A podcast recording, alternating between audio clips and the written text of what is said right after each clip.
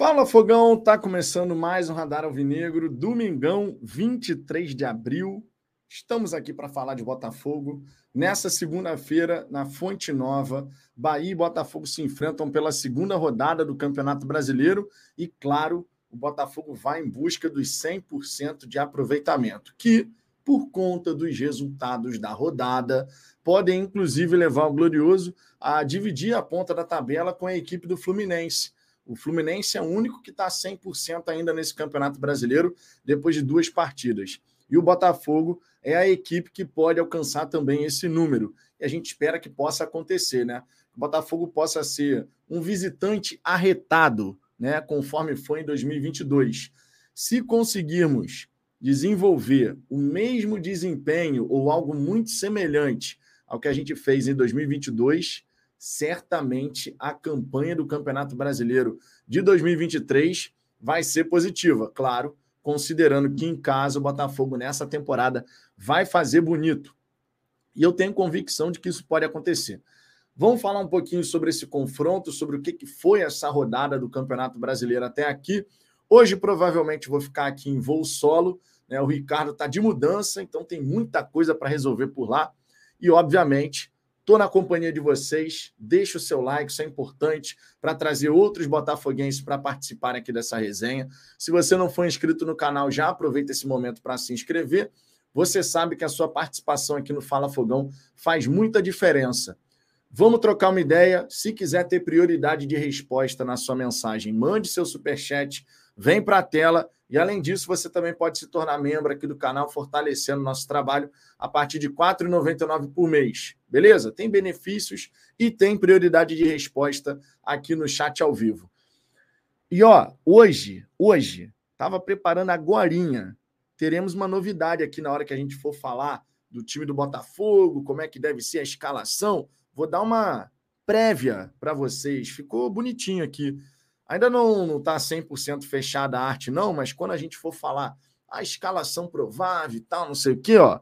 Quando for a hora de falar sobre isso, vou compartilhar a tela aqui, vai ficar bonitinho para a gente poder chegar aqui, ó, e trocar uma ideia sobre como que vai ser o time do Botafogo nesse confronto, né? Vai ficar legal aqui. Acho que vai facilitar a vida de todo mundo poder olhar assim e falar, pô, time do Botafogo ali com o rostinho de cada um, vai ficar maneiro, né? Então a gente vai fazer dessa forma, mas não agora. Mas não agora. Antes temos outras questões para tratar aqui. Por exemplo, os resultados dessa rodada. Eu já já vou passar na galera do chat, mas hoje vou começar aqui de uma maneira diferente, tá? Já vou começar passando nos resultados da rodada. Dessa maneira, todo mundo se situa, todo mundo entende o que aconteceu. E já temos dois times aí, duas derrotas seguidas, América Mineiro e Curitiba. É, meus amigos, esse campeonato brasileiro vai prometer muitas emoções para a galera que vai jogar lá em cima, para a galera que vai disputar lá embaixo. Sem a menor sombra de dúvida, teremos um campeonato para lá de equilibrado. Hoje eu tive a oportunidade de assistir duas partidas do Campeonato Brasileiro, né? Internacional e Flamengo, vitória do Internacional por 2 a 1 com um gol aos 52 do segundo tempo. Já no apagar das luzes ali, o Internacional fez o 2 a 1 virando a partida, inclusive e depois assistir Vasco e Palmeiras. Dois grandes jogos, hein? Esse campeonato brasileiro realmente, cara, promete ser uma edição extremamente disputada e, naturalmente, a gente espera que o Botafogo possa fazer um bom papel, né?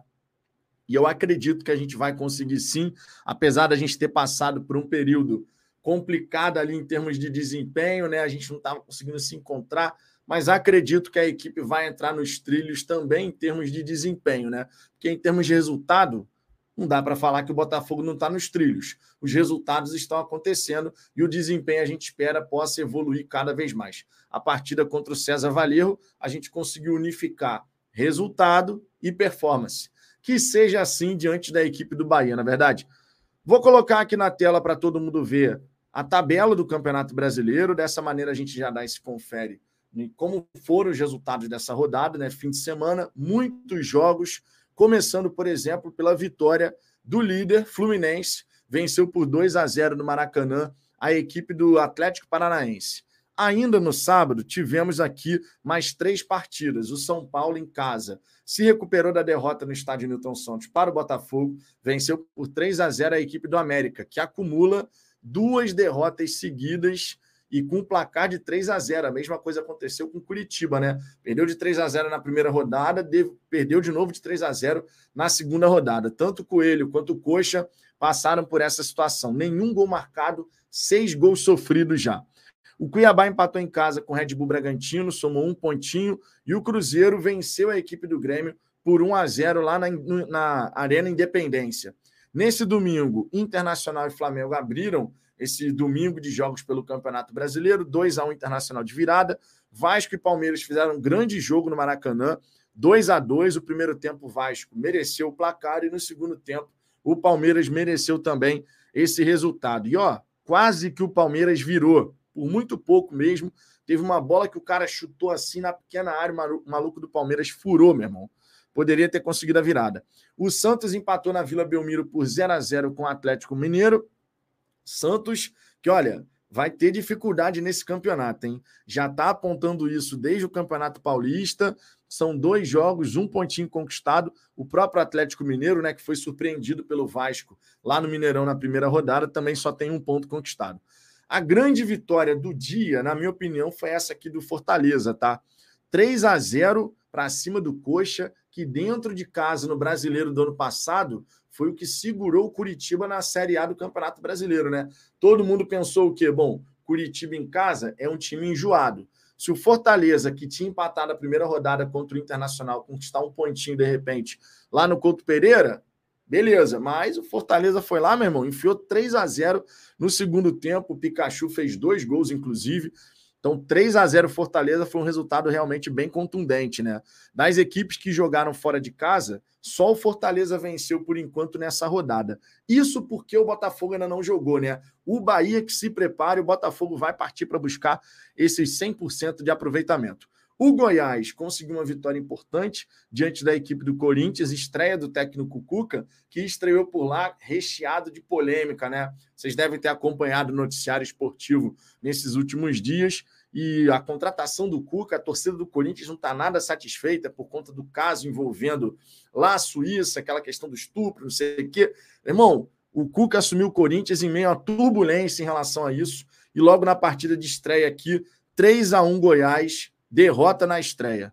O último jogo que falta aqui é o Bahia e o Botafogo na Fonte Nova. Certamente a gente vai ter um grande público, né? O Bahia voltando à Série A do Campeonato Brasileiro. A torcida está animada, perdeu na estreia para o Red Bull Bragantino por 2 a 1 mesmo placar que o Botafogo venceu o São Paulo no estádio Newton Santos. E o torcedor do Bahia ficou bem chateado assim com a exibição da equipe, porque só buscou correr atrás do prejuízo quando já estava perdendo por 2 a 0 fora de casa. E agora na Fonte Nova, né, o Bahia, que costuma ser um mandante que realmente consegue ali ter um bom desempenho, vai buscar enfrentar o Botafogo para conquistar o primeiro resultado positivo, mas isso não acontecerá. Nosso Botafogo vai mandar bem demais nessa partida contra o Bahia. Não só nessa partida contra o Bahia, né?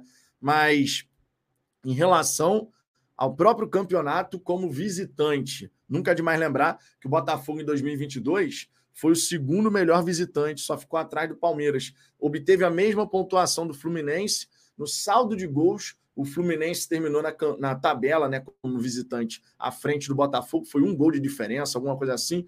Mas o fato é, tanto o Botafogo quanto o Fluminense no ano passado conquistaram 31 pontos como visitante. A equipe que mais conquistou foi o Palmeiras, conquistou 38 é, mas a campanha do Botafogo foi a melhor que a gente já teve como visitante né, no Campeonato Brasileiro de Pontos Corridos. Então a gente espera que a gente possa repetir esse desempenho. A tabela, por enquanto, está da seguinte maneira: o Fluminense é a única equipe com 100%, já dois jogos né, disputados, seis pontos conquistados. Está na ponta da tabela. Tem cinco gols de saldo.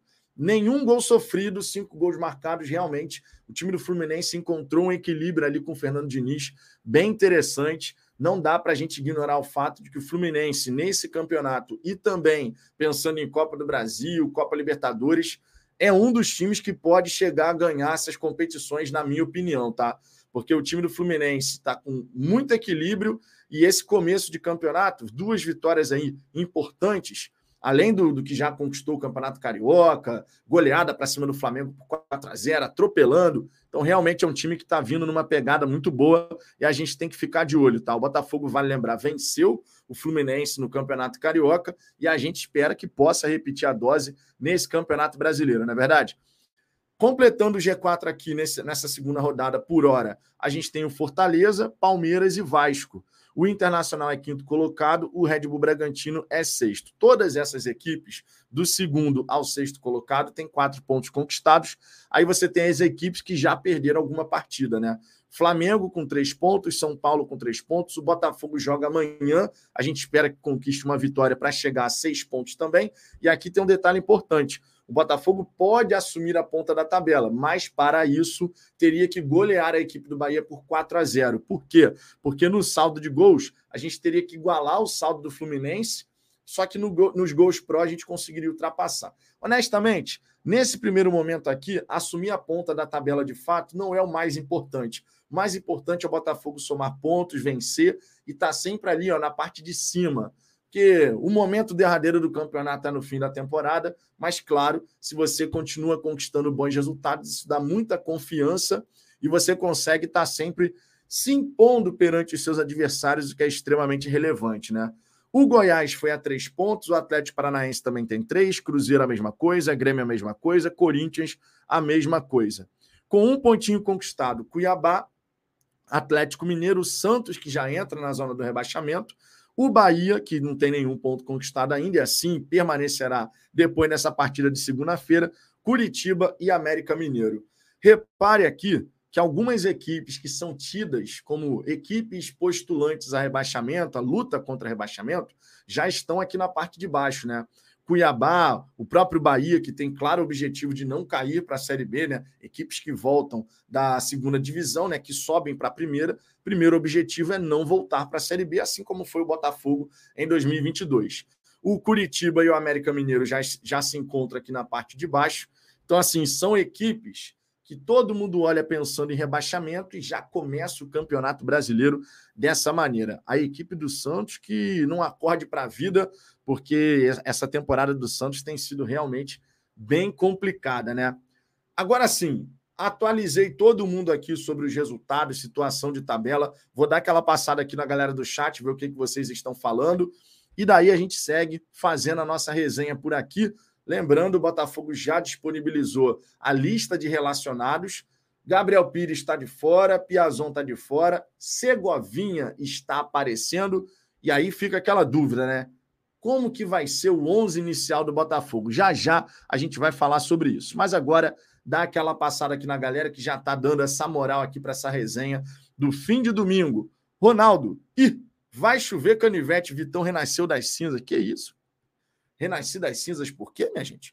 No sábado teve vídeo. Na sexta-feira, é verdade, não teve conteúdo aqui no canal. A gente fez o pós-jogo, começou aqui meia-noite e meia, né, na sexta-feira.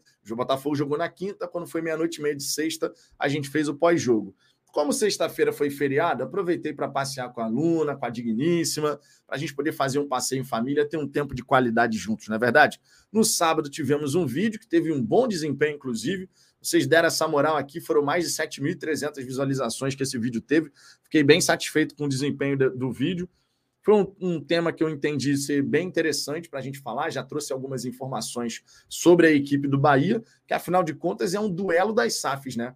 É o Grupo City de um lado, a Eagle Futebol do outro, e o Botafogo vai sair vitorioso. Eu estou com uma confiança no resultado positivo, rapaz, que eu vou te falar. Wallace Teixeira, bora! Saudade da melhor live do Brasil. Que que isso, meu irmão? Eu agradeço aqui imensamente essa moral. Que fá barata aí, bora galera. Amanhã 3 a 1 fogão, vitória. Cuca Bonequim, amanhã venceremos 1 a 0 gol do Eduardo. Cara, o Eduardo tá jogando muita bola, meu irmão. Aquele gol de falta contra o César Valerro, minha Nossa Senhora. O Hudson Pereira aqui dando boa noite, Carlos Delgado a mesma coisa, o Irmã Alves. Amanhã é toma Toma uma costa do fogão. Acho que foi isso que eu quis dizer aqui. Temos que buscar triunfar diante da equipe do Bahia. Rodrigo Ono, boa noite. Espero que o desequilibrado do Rafael, se vier a jogar, não comprometa a vitória do Fogão. Cara, eu não achei o Rafael mal na partida contra o César Valerro. Não acho que ele foi também bem pra caramba, mas dada a circunstância de estar tá jogando na lateral esquerda, tá pro gasto ali, entendeu? Não é, não é a dele, ele tá jogando improvisado. O Rafael na direita já tava se complicando, né? Na esquerda, cara, acho que ele tá sendo honesto ali, sabe? Partidinha honesta e tipo, se não comprometer no lado esquerdo, se conseguir minimamente cobrir ali o seu espaço, eu já estou satisfeito nesse momento, sinceramente. Né? O Marçal, infelizmente, segue em tratamento. E, o, e quem seria o seu reserva imediato, que seria o Hugo, também. O Luiz Castro não quer utilizar o Luiz Segovia, né? Poderia ser uma alternativa, colocar o Segovia ali pela lateral esquerda, mas não é a ideia, pelo menos a priori, do treinador. Ele vai utilizando o Rafael por ali, né? Gilê Vieira, presidente da LDU, fala que o Botafogo é um time, é o time a ser batido na Sul-Americana, está no Fogão Net. É, ele está se referindo à fase de grupos, tá? Ele não está falando assim da Sul-Americana de modo geral. Ele fala desses duelos que a gente vai ter na fase de grupos. E, de fato, cara, assim como a gente olha para a LDU diante de César Valer e Magadianes, qual, qual, é a equipe que você olha e fala assim: esse aqui é o time que a gente tem que ganhar de qualquer jeito? É, os outros a gente quer ganhar, mas o time que a gente sabe que vai disputar com a gente em primeiro lugar é a LDU. Então, é uma visão daqui e uma visão de lá, né? O time a ser batido no grupo é o Botafogo por parte deles e é a LDU da nossa parte, né? Vamos ser sinceros aqui. Alex Rebouças, boa noite, Vitão. Vamos com tudo amanhã. Já estou numa expectativa gigantesca aqui por esse jogo de amanhã, cara. Vinícius Camargo, amanhã é de dia de Tiquinho e Eduardo. Brasileirão vai pegar fogo. Esse Brasileirão vai pegar fogo mesmo. Tá? Vai ser um campeonato brasileiro extremamente disputado. E só essas primeiras partidas, cara, quando você já olha como é que está sendo o nível dos confrontos, essas primeiras partidas já dão tom, meu irmão. Esse campeonato promete ser intenso, insano, meu irmão. Tô, tô nessa expectativa aí, tá? O cotidiano lúdico. Boa noite, Vitão. Saudações alvinegras. Sabe a real situação do Marçal? Esses laterais direitos invertidos, uma hora vai dar ruim. Cara, eu esperava de verdade que a gente pudesse ter o, o Marçal disponível já nessa partida, né? A primeira vez que ele ficou de fora, eu tinha essa expectativa de ah, o Marçal ficar uns dois joguinhos fora só e olhe lá. Mas não é isso que está acontecendo, né? Então a gente vai ter que acompanhar aí. O Botafogo não informa prazo e tudo mais. A gente espera que não tenha sido nada demais, né? A situação do Marçal, que ele esteja sendo poupado, né? Porque ainda realmente não está 100% ainda, mas que muito em breve ele possa jogar e certamente eu acredito muito que o Marçal vai crescer com a equipe, cara, nesse, nesse campeonato brasileiro. De verdade. É, deixa eu ver aqui, o Wallace Correia. Alex, esse campeonato vai ser pedreira do início ao fim, para todos. Pois é. Bruno Print, Vitão, temos que ganhar amanhã para começar a ser respeitado pelos adversários. Eu acredito que o Botafogo tem tudo para conseguir uma boa vitória amanhã diante do Bahia. Não vai ser um jogo fácil, mas o Botafogo ele se comporta bem como visitante, né? Essa é uma marca da equipe do Luiz Castro. Normalmente, quando a gente tem que jogar, sendo que o adversário vai vir com ímpeto, ah, vou para cima do Botafogo e tal, o Botafogo consegue se comportar bem. a minha única preocupação é a gente não, não poder dar os espaços que a gente tem dado né, na defesa. Eles têm o Everaldo, que é um bom centroavante, é um cara que sabe fazer gol. Inclusive, foi o autor do gol do Bahia diante da equipe do Red Bull Bragantino. Perderam fora de casa, mas o Everaldo foi lá e deixou a marca dele, né? E é um cara que costuma fazer gol. Então a gente não pode dar espaço. O time do Botafogo tem que melhorar urgente nessa questão dos espaços ali que surgem na nossa defesa. Aconteceu diante da equipe do São Paulo, né? São Paulo ficou com a bola a maior parte do tempo, foi 69% de posse de bola. Era uma posse de bola até certo ponto estéreo, né? Porque ficava ali na zona da defensiva, na zona de meio de campo, mas pouquíssimo tempo efetivo no terço final, mas ainda assim gerou três situações de perigo para o Botafogo que o PR fez grandes intervenções. Uma dessas defesas, inclusive, foi uma parada absurda que o PR fez, que a bola desvia muito perto dele, cara. E aí, malandro, o cara tem que ter uma velocidade de reação absurda. E ele teve, né? O Rafael Souza, Vitão, boa noite. Eu acompanhei alguns jogos nesse fim de semana e não vi nenhum clube acima do Botafogo em questão de um futebol melhor. Acredito que dê para a gente fazer um grande campeonato. Também acredito, já falei aqui que, na minha opinião, Fluminense e Palmeiras são os, dois times assim que apresentam um desempenho acima. O Palmeiras hoje não estava completo, né? Ele tinha algumas, algumas peças que não foram utilizadas nesse confronto, pelo menos não de saída ou não estavam disponíveis, mas ainda assim é um time extremamente competitivo. Agora, o melhor futebol jogado nesse momento aqui no futebol brasileiro, a gente tem que ser realista, é do Fluminense, né? Um time que sabe muito bem o que fazer com a bola. É, o Luiz Castro conseguiu duas vitórias para cima do Fernando Diniz. Né? Naquela derrota que a gente teve em casa no ano passado pelo Campeonato Brasileiro, não podemos esquecer que a gente ainda tinha um time majoritariamente composto de jogadores que vieram da Série B, né? o elenco, melhor dizendo. A gente tinha feito as 10 contratações lá, mas aquela escalação que a gente perdeu em casa para o time do Fluminense não era nem perto do que viria a ser a escalação hoje do Botafogo, por exemplo, né? Mas quando o Luiz Castro teve melhores peças diante da equipe do Diniz, nós tivemos duas vitórias, né? E um empate, né? Então, assim, o Botafogo conseguiu bons resultados diante da equipe do Fernando Diniz. Nesse confronto, Castro e Diniz são duas vitórias do Botafogo, um empate, uma derrota. Mas essa derrota nessa circunstância que eu falei. Agora, o melhor futebol apresentado é o do Diniz. Que bom que o Luiz Castro parece ter entendido a maneira de neutralizar a equipe do Fluminense. Agora, um campeonato não se faz apenas de enfrentar, saber enfrentar um único adversário, não é verdade? Isso não é um mata-mata. Então a gente precisa saber enfrentar a equipe do Bahia na Fonte Nova, buscar esse resultado positivo, porque você começar com 100% de aproveitamento, olha a moral que isso dá.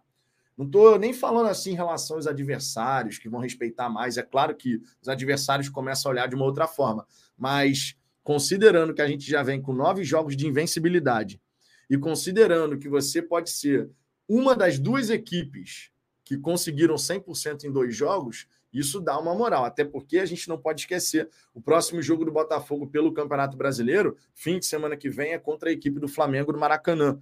Então, de repente, a gente chega nesse jogo contra o Flamengo com 100% de aproveitamento e, quem sabe, vencendo no Maracanã o clássico, né, que a gente vai ter aquela carga de 10% de ingresso só a gente é visitante no Maracanã. Mas vencendo, a gente pode abrir seis pontos para o Flamengo e continuar nessa pegada. É impossível o Botafogo vencer esse clássico contra o Flamengo? É claro que não. A gente tem capacidade de vencer, assim como eles têm capacidade de vencer, mas antes a gente tem que concentrar as atenções no Bahia, né? né? Primeiro no Bahia, vence o Bahia, aí joga contra o Ipiranga na Copa do Brasil, aí sim mira a equipe do Flamengo. Mas se o Botafogo conseguir duas vitórias nesses dois jogos como visitante, pô, meu irmão, isso aí dá uma moral muito grande, muito grande mesmo. E a gente sabe que, ó, a parte mental no esporte faz toda a diferença. Quando você está confiante, muita coisa boa pode acontecer.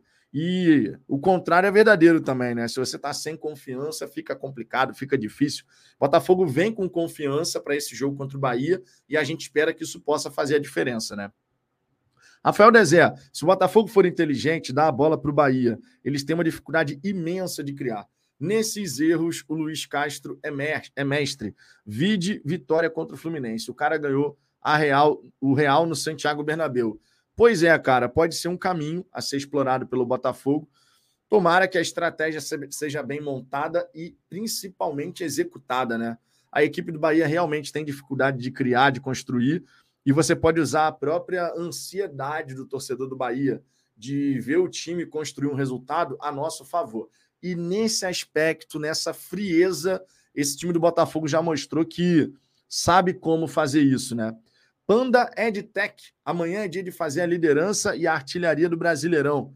Rapaz, a artilharia do Brasileirão, vamos com calma. Tomara que aconteça. Se o Botafogo conseguir ganhar por um bom placar e o Tiquinho e o Eduardo estiverem lá para balançar as redes, os caras realmente podem já despontar assim, ó, tô a fim de brigar aqui por artilharia, mas é muito cedo ainda. Campeonato Brasileiro no seu começo, a gente sabe que é uma gangorra danada, né? Tu termina uma rodada, tá em quarto lugar, daqui a pouco tá em décimo, daqui a pouco tá em segundo.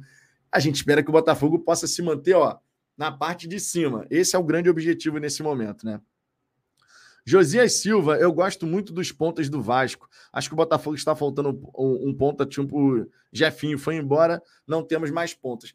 Na verdade, temos, mas com características diferentes da do Jefinho, né?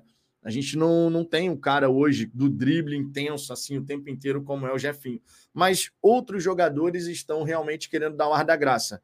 O Júnior Santos tem sido útil, a gente tem que reconhecer. Ele entrou, entrou bem, por exemplo, diante da equipe do César Valerro. O Sauer tem conseguido partir para cima, rabiscar, então está tentando ser esse cara mais incisivo. O Vitor Sá fez um bom jogo contra o César Valerro.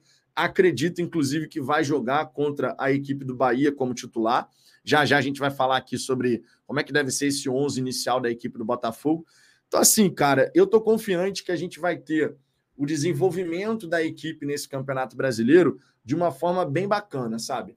E que os jogadores nessa disputa por titularidade vão conseguir elevar o seu nível. Agora, meu irmão, cada jogo é concentração máxima, né? Não tem mais desculpa de, ah, mas o campeonato é desinteressante, não tem mais essa. Agora é todo jogo vale e vale muito, não é pouca coisa não, tá?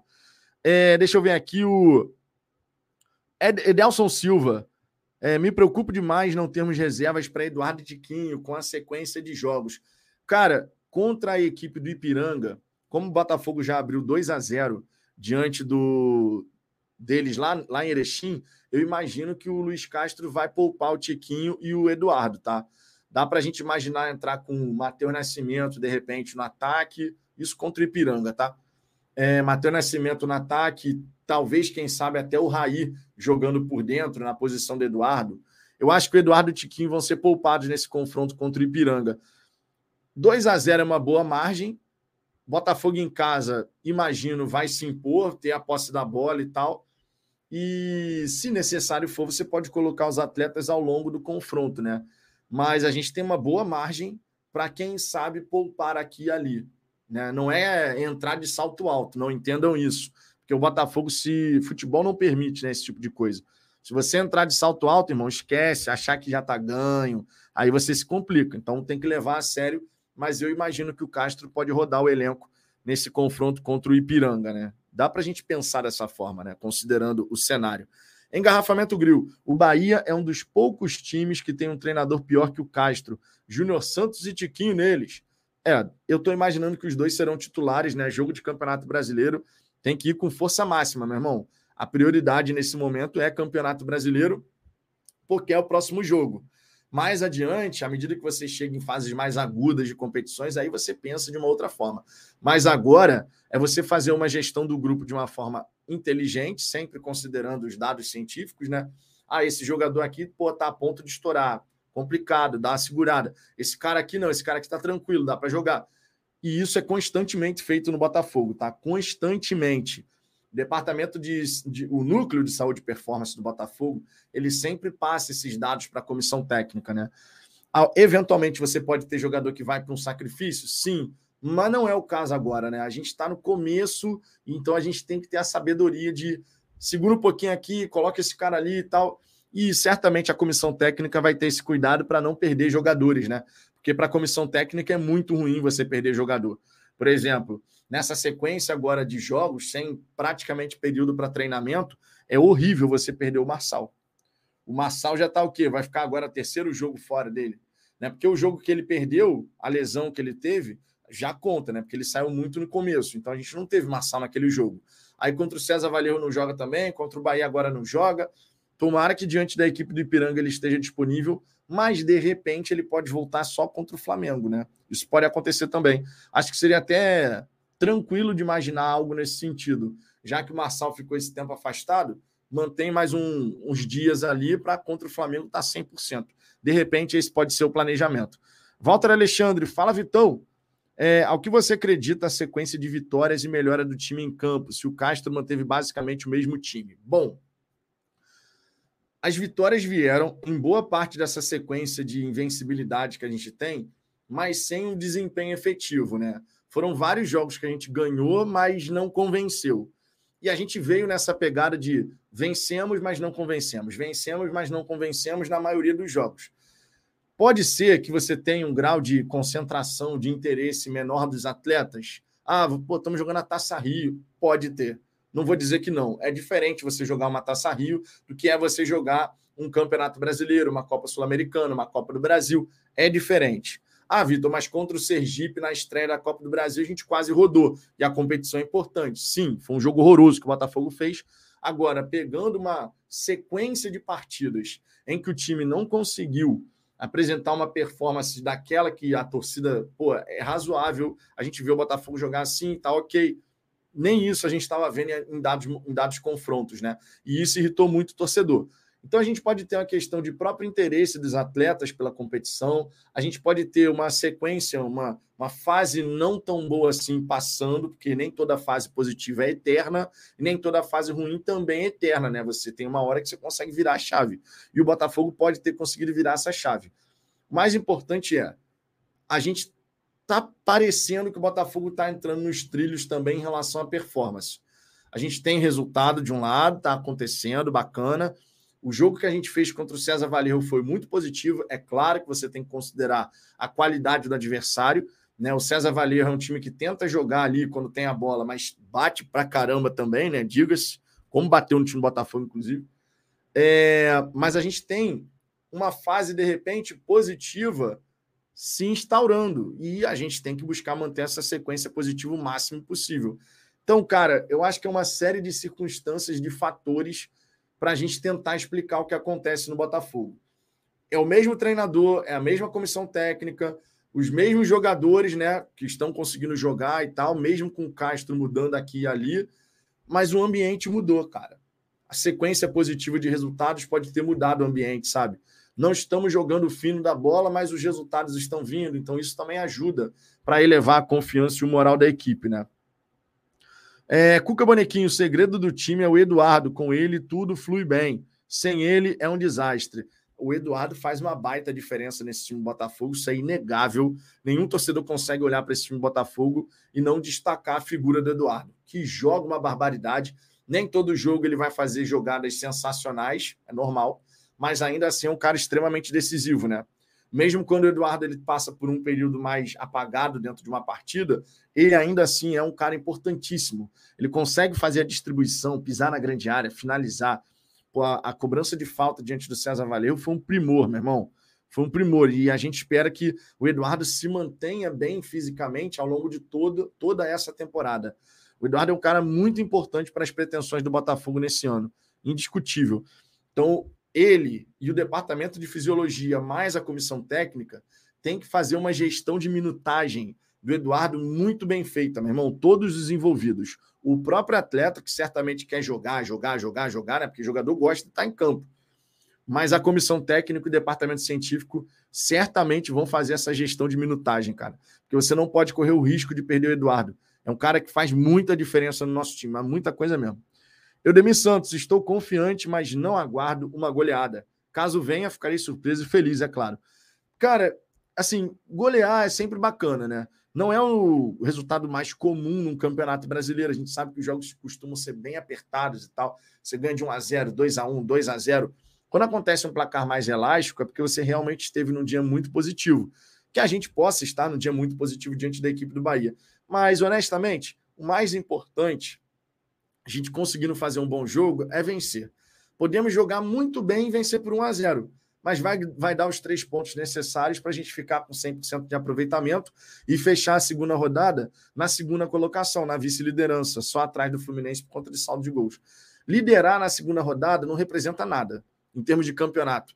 Representa para confiança, para moral. Isso que a gente tem que mirar nesse momento, entendeu? Se o Botafogo vai ficar na primeira colocação, na segunda colocação agora, na segunda rodada, pouco importa. A gente tem que mirar a confiança, cara. Sequência de resultados positivos, moral, confiança. jogadores ali, meu irmão, estamos conseguindo, os resultados estão acontecendo, a nossa performance está melhorando. Eu acho que é muito mais é, importante nesse momento a gente olhar por esse prisma do que ficar naquela, porra, a ponta da tabela é nossa, cacete. Vale lembrar, por exemplo, vocês vão recordar, teve aquele ano que o Vasco, inclusive, foi rebaixado no fim do campeonato mas o Vasco liderou na quarta rodada, uma parada dessa. Aí teve um monte de vídeo de Vascaíno celebrando a liderança, soltando fogos e o cacete, meu irmão. Isso, sei lá, era quarta rodada, alguma coisa assim, era começo de campeonato ainda. E no fim do Brasileirão, o Vasco foi rebaixado. Mas estavam comemorando liderança, pô, quando não vale nada. A liderança que vale, efetivamente, é na última rodada. Terminou na liderança, você é campeão. Agora, o ponto é, se mantenha no bolo. Botafogo tem que se preocupar em se manter no bolo. Entre os seis primeiros colocados ali, a corrida é uma maratona, não é um sprint de 100 metros, né? Então a gente tem que ter essa, essa percepção do, do momento que a gente tem, né? Do, do, que, que é o Campeonato Brasileiro nesse começo. A vitória traz confiança, confiança gera momento positivo, momento positivo gera resultados positivos. É isso que a gente espera que a gente consiga, né? Isaac Rosa, Ipiranga deve ter que jogar com a bola. Nesse jogo, pode ser uma boa opção colocar um time mais voltado para o contra-ataque. Eduardo é mais essencial para quando temos a necessidade de criar jogadas. Pô, cara, Isaac, de verdade, é o Botafogo contra o Ipiranga. Não importa nesse caso que o Botafogo já fez 2 a 0. Você acha razoável o Botafogo jogar contra o Ipiranga no Newton Santos e ficar recuado, esperando a oportunidade de contra-atacar? Eu acho que não, né? Então, assim, temos que ter o regulamento embaixo do braço? Sim, mas não podemos jogar os 90 minutos pensando nisso. Né? Vencemos por 2 a 0 mas, meu irmão, o jogo começa 0 a 0 E o Botafogo em casa não pode ficar esperando o Ipiranga vir para cima da gente. Sinceramente, não é o que é esperado. Então, armar uma estratégia contra a equipe do Ipiranga dentro da nossa casa, onde a gente vai ter que ficar esperando a oportunidade de contra-atacar, eu discordo plenamente. Discordo plenamente. Não é partir para cima igual um maluco, mas é entender que nesse confronto o grande é o Botafogo. E quem vai estar jogando em casa é o Botafogo. Então, de verdade, eu não gostaria de ver o Botafogo fazer isso aí que você falou, não, cara. É, Valdir Alves, talvez, e acho que o Castro vai repetir o time amanhã que jogou contra o Valerro. E não é isso, isso não é comum, mas também acho que ele vai poupar jogadores contra o Ipiranga. Amanhã eu acredito que ele vai repetir o mesmo time que colocou contra o César Valerro. Inclusive os pontas. Júnior Santos de um lado e Vitor Sá do outro. Eu estou acreditando que ele vai fazer isso, sinceramente. É, Júlio César, acho que além da fase ruim dos atletas, os jogadores também estavam com o freio de mão puxado. Nenhum time muda da água para o vinho do nada, assim, tanto intensidade. Eu concordo que foi uma mudança drástica para caramba. Não acho que essa mudança se resume única e exclusivamente a interesse na competição. Depois daquele jogo contra o Flamengo C, cara, a coisa desandou num grau surreal. Surreal. A gente quase rodou na Copa do Brasil, o ambiente ficou carregado para caramba. Pode ter a questão de interesse envolvida nessa fase ruim que a gente viveu, mas acho que tinha mais coisa aí. Agora, o que, que, é, que, que era esse algo a mais? Aí é uma outra história que só quem está lá dentro pode resolver. Pode entender o que estava acontecendo, né? Porque tinha alguma coisa acontecendo para a gente ter uma queda tão drástica assim. Sidney Santos, simplesmente inacreditável. O Botafogo, no início do brasileiro, com um ano de SAF, está improvisando lateral esquerdo. Um erro de planejamento infantil. É, cara, e aí tem aquilo, né? Toda a torcida já identificava que a lateral esquerda do Botafogo era um problema. Ah, tem o Marçal, o reserva é o Hugo. Já existe uma disparidade ali entre Marçal e Hugo. Aí você tem o Segovia, que, pelo menos na teoria, também pode fazer a lateral esquerda. Aí você pensa, bom, o Botafogo não contratou, mas tem o Segovia. Aí no fim das contas está colocando o Rafael, porque são as dinâmicas do futebol. O Castro entendeu que era melhor ter um lateral de ofício do que o Segovia por ali. Então ele prefere improvisar o cara que é lateral direito na lateral esquerda do que colocar o Segovia para fazer aquele lado. É uma escolha do treinador. Agora, era evidente que o Botafogo precisava de um outro especialista na lateral esquerda, né? Mas a diretoria entendeu de uma outra maneira. Então a gente realmente está tendo que improvisar na, na lateral esquerda um atleta ali, né? Enfim, escolhas. Quando você toma as suas decisões, você tem que lidar com as suas consequências, né? E isso vale também para a montagem do elenco do Botafogo. Mário Vieira, sim, a questão é o ambiente de vitória. É bônus para nós e ônus para os adversários. Exatamente. Por exemplo, Curitiba e América Mineiro começaram com duas derrotas duplas por 3 a 0. América Mineiro perdeu por 3 a 0 para o Fluminense, perdeu agora também para a equipe do São Paulo. E o Curitiba perdeu por 3 a 0 para o Flamengo e perdeu agora em casa para a equipe do Fortaleza. Como é que esse, esses times entram na terceira rodada? Já pressionados. Porque você está falando de seis gols sofridos, nenhum gol marcado. Duas derrotas, já na rabeira da tabela. Pressão, irmão. Pressão é isso aí. Quando você consegue a vitória, naturalmente, isso pode, pode fazer uma baita diferença para você poder continuar tendo bons resultados. Atleta confiante, ele faz coisa, meu irmão, que a gente duvida que o cara está fazendo. Meu irmão, o cara está fazendo porque ele está confiante para arriscar.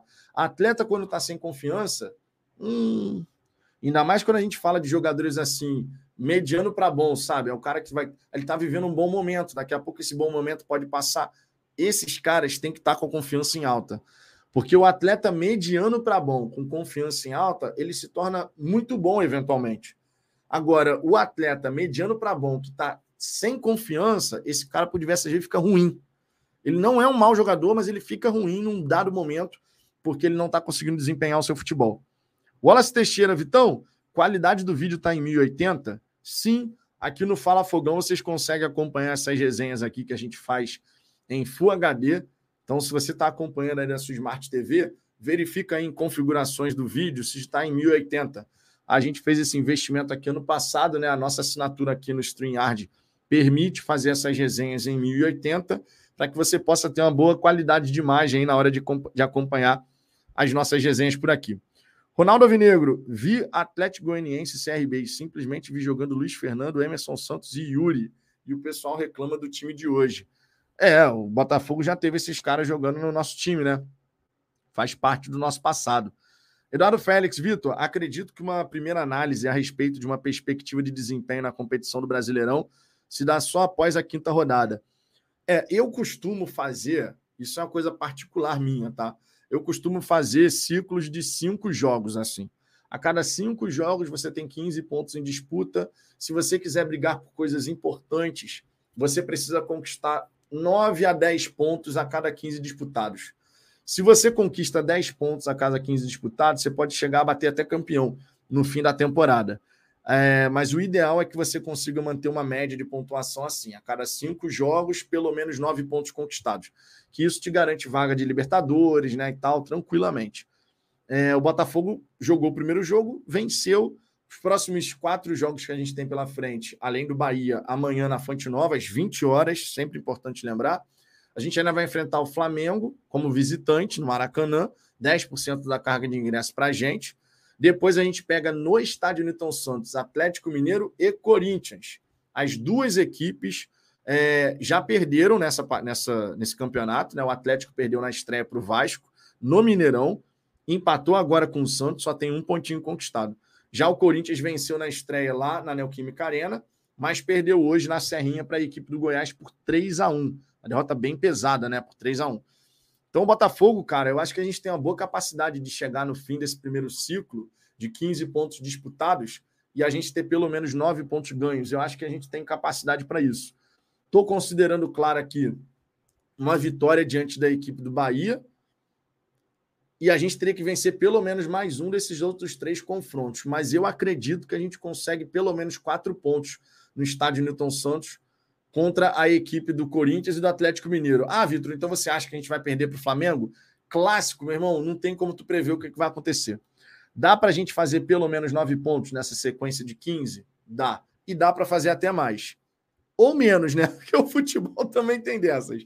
Agora, se a gente ganhar amanhã, e eu acredito que a gente tem tudo para ganhar, a gente vai para esses próximos três confrontos contra Flamengo, Atlético Mineiro e Corinthians com muita moral Muita... E se vencer o clássico, então, irmão, aí, aí a gente vai enfrentar Atlético Mineiro e Corinthians com Newton Santos assim, ó.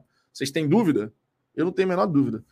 Se, se a gente consegue emplacar uma sequência positiva diante de Bahia e Flamengo, que seja, por exemplo, ó, vencemos o Bahia e empatamos o clássico. Sete pontos conquistados em nove. Como é que vocês acham que vai estar o Newton Santos contra Atlético Mineiro e Corinthians? Pô, eu não tenho nem dúvida que vai estar com bom público, cara. Não tenho nem dúvida em relação a isso. Marie Felipe, Bahia amanhã vai literalmente com a zaga reserva. Canu não joga porque está emprestado e os outros dois zagueiros titulares estão machucados. É, eles jogaram no 3-4-3 na partida de estreia diante da equipe do Red Bull Bragantino. A equipe do Bahia na Copa do Nordeste não foi bem. Foram duas vitórias, três empates, três derrotas. Não classificou para a fase final né, do campeonato. E além disso, no Campeonato Baiano, a gente tem que considerar que o Bahia joga sozinho, né?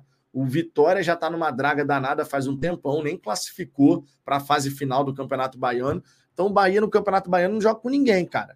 Então, assim, ah, foram campeões do Campeonato Baiano. Não foi mais que obrigação, né? Vamos falar a verdade. É diferente, por exemplo, do Botafogo, que tinha a obrigação de avançar para a semifinal. Mas num Campeonato Carioca, com quatro grandes, você fala que ah, tem obrigação de ser campeão? Não, você tem obrigação de avançar para a semifinal. Nisso a gente falhou. Mas, em compensação, o Botafogo agora está a nove jogos sem perder. Sete vitórias, dois empates, né? Então, isso conta. E o momento que a gente vive agora é melhor do que o momento do Bahia, por exemplo. Mesmo eles tendo sido campeões baianos, né? É, deixa eu ver aqui o Isaac Rosa. Com os outros três do Rio jogando no Maraca, o gramado deve sofrer bastante. Hoje, no jogo do Vasco, já estava começando a dar sinais de desgaste. Rapaz, eu quero só ver o seguinte: eu tô achando que o estádio Newton Santos vai entrar nesse, nesse circuito aí, sabia? E Botafogo acho que está disposto a alugar o estádio, se necessário for, de verdade.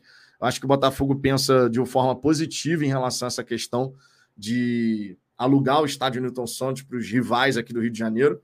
É, e o nosso gramado não ficaria né, prejudicado. Então, essa é uma vantagem. Agora, essa situação do Maracanã ainda vai dar muito pano para manga, irmão mas muito pano para manga. O Vasco vai ficar tentando jogar lá, porque o time está vivendo o começo de Campeonato Brasileiro, quatro pontos contra Atlético Mineiro e Palmeiras. Pô, bela arrancada de Campeonato Brasileiro do Vasco, né?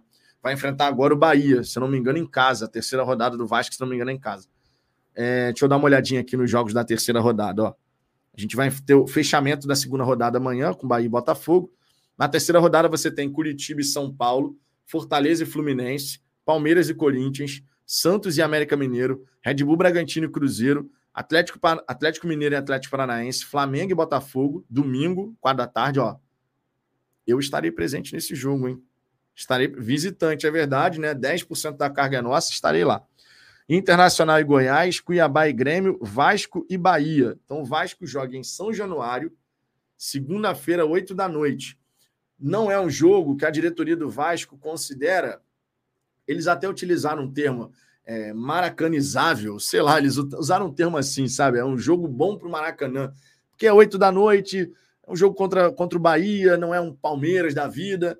Então, assim, o Vasco deve jogar em São Januário mesmo, mas alguns confrontos a diretoria do Vasco faz questão, questão de mandar no Maracanã. E aí vai ter essa dor de cabeça com o Flamengo e Fluminense. Mas no fim das contas, meus amigos, é aquilo. Eles que se entendam. O Botafogo não tem que se preocupar com nada disso. O estádio Newton Santos tem capacidade para 45 mil torcedores, então a torcida do Botafogo se empolgando com esse início de brasileiro, com os resultados e tal, cada vez mais vai chegar junto lá no estádio Newton Santos e o nosso gramado estará tinindo. Todo santo jogo, a bola vai rolar redondinha, meu irmão, sem, gra... sem montinho artilheiro, sem nada disso. Então a gente pode ficar despreocupado em relação a isso. Valdir Alves, Vitão é corajoso, paga para a galera ver a feiura dele em 1080 Full HD. É, pelo menos você vê numa alta resolução, né? ah, mas você, você pode botar em 144, de repente, pode ficar melhor. Deixa eu ver aqui outras mensagens. O CEO Mercado Coimbra, uma vitória amanhã seria excelente para o moral do elenco e colocaria uma pulga atrás da orelha da mídia. Cara, seria muito bacana. Seria, seria não vou usar o verbo certo, será muito bacana olhar para a tabela do Campeonato Brasileiro e ver dois times cariocas no topo, os dois únicos 100%, né? Fluminense já está lá e o Botafogo a gente também quer que esteja. Realmente vai ser muito muito positivo, cara. E fazia 10 anos que o Botafogo não conseguiu uma vitória em estreia de Campeonato Brasileiro. E sei lá, não sei nem se naquela, naquele campeonato de 2012, se a gente venceu os dois primeiros jogos o Almanac seria bom para responder essa pergunta. Lá em 2012, quando a gente venceu o São Paulo por 4 a 2 a segunda rodada foi contra quem e qual foi o placar? Eu não tenho memória para isso, mas o Almanac certamente tem. Ou vocês aí do chat, o que, que vocês têm de informação sobre isso aí? Eu não sei se eu consigo pesquisar rápido aqui. Botafogo, é, jogos, Brasileirão 2012. Será que eu consigo achar aqui? Qual foi o resultado daquele campeonato? Deixa eu ver aqui. Ah, tem aqui, ó. Ah, meu garoto. Ó, primeira rodada, o Botafogo naquele campeonato venceu o São Paulo por 4 a 2 Na segunda rodada, Botafogo empatou com o Flamengo por 2 a... Não, aí foi a última rodada já. Porra, pulou tudo aqui, de graça. Deixa eu ver aqui. O site da CBF decidiu pular para a última rodada. Deixa eu ver aqui. Segunda rodada. Pá, pá, pá. Agora vai. Segunda rodada, o Botafogo jogou fora de casa e venceu o Curitiba por 3 a 2 Então foram duas vitórias seguidas, ó. Dez anos depois, a gente jogou contra o São Paulo, ganhou, e vai enfrentar agora a equipe do Bahia. Na terceira rodada, em 2012, o Botafogo perdeu em casa para o Cruzeiro, 3 a 2 Então, dez anos. Lá em 2012, eu falo 10 anos atrás, porque assim, completaria 11 anos agora esse ano se a gente não tivesse vencido, né? Mas 10 anos depois, o Botafogo venceu na estreia, e além disso, tem a possibilidade de repetir, de vencer dois jogos seguidos. Fazia tempo, hein? Para vocês verem a situação que a gente chegou, meu irmão. Para você ver a situação que a gente chegou. Olavo Lindenberg, boa noite, Vitão e amigos. Já vou dormir, passei só para deixar o like. Fica com Deus todo mundo. Tamo junto, Olavo. Obrigado aí pela moral, cara. Obrigado de verdade. Boa noite para você também, para sua família, cara. Josias Silva, a grama do Newton Santos sintética pode ser um combustível para outros times que vão jogar contra o Botafogo no contra-ataque. Vitão, você não acha? Então, cara, o jogo na grama sintética fica muito mais acelerado, né? O próprio Pedrinho falou isso. É, você tem um gramado que é bastante molhado. A grama sintética, naturalmente, a bola já é mais rápida, né? O jogo já corre mais. Mas quando você molha, fica então, meu irmão, parada bem mais acelerada. É questão do Botafogo saber explorar isso daí, né? Agora, uma coisa que chamou a atenção, até vi uma mensagem aqui no chat. Deixa eu ver aqui se eu consigo.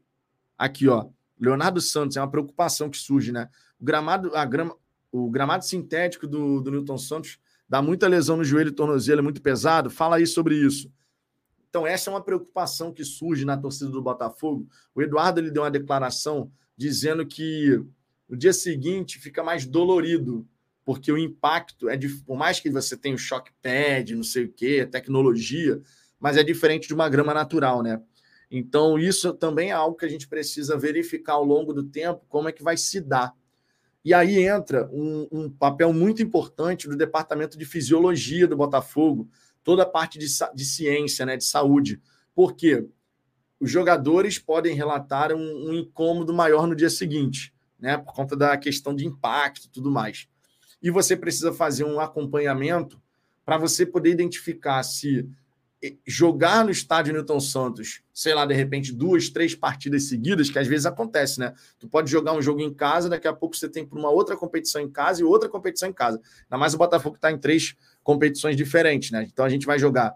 Digamos que, por exemplo, ao invés de jogar fora contra o Flamengo, a gente fosse jogar no estádio Newton Santos, o clássico domingo. Aí a gente teria Ipiranga, teria Flamengo e depois a LDU. No, só um exemplo, né? Três jogos seguidos em casa por três competições distintas. Como que isso impacta na prevenção de lesões, por exemplo? Tem que ser feita alguma modificação no trabalho, considerando esse impacto, esse desgaste adicional que jogar no estádio Newton Santos com o novo gramado gera?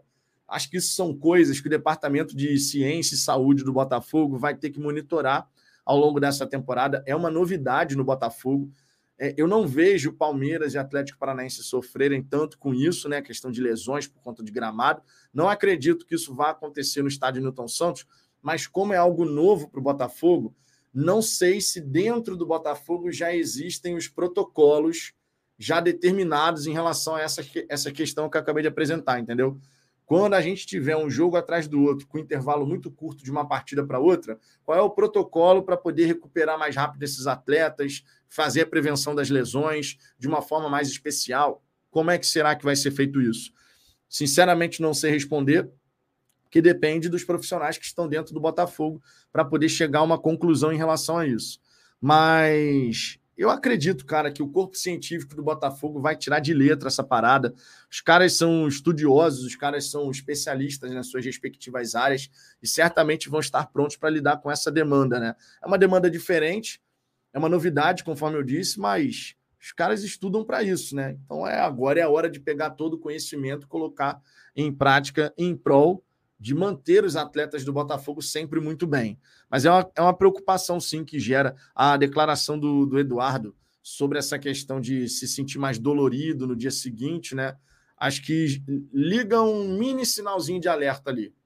O jogador, quando ele relata que sente mais dor, por exemplo, há um incômodo maior, isso liga um mini sinalzinho de alerta para o departamento de fisiologia, de preparação física, de fisioterapia, poder já dá uma atenção especial a isso, e é muito importante que os próprios atletas relatem isso, né?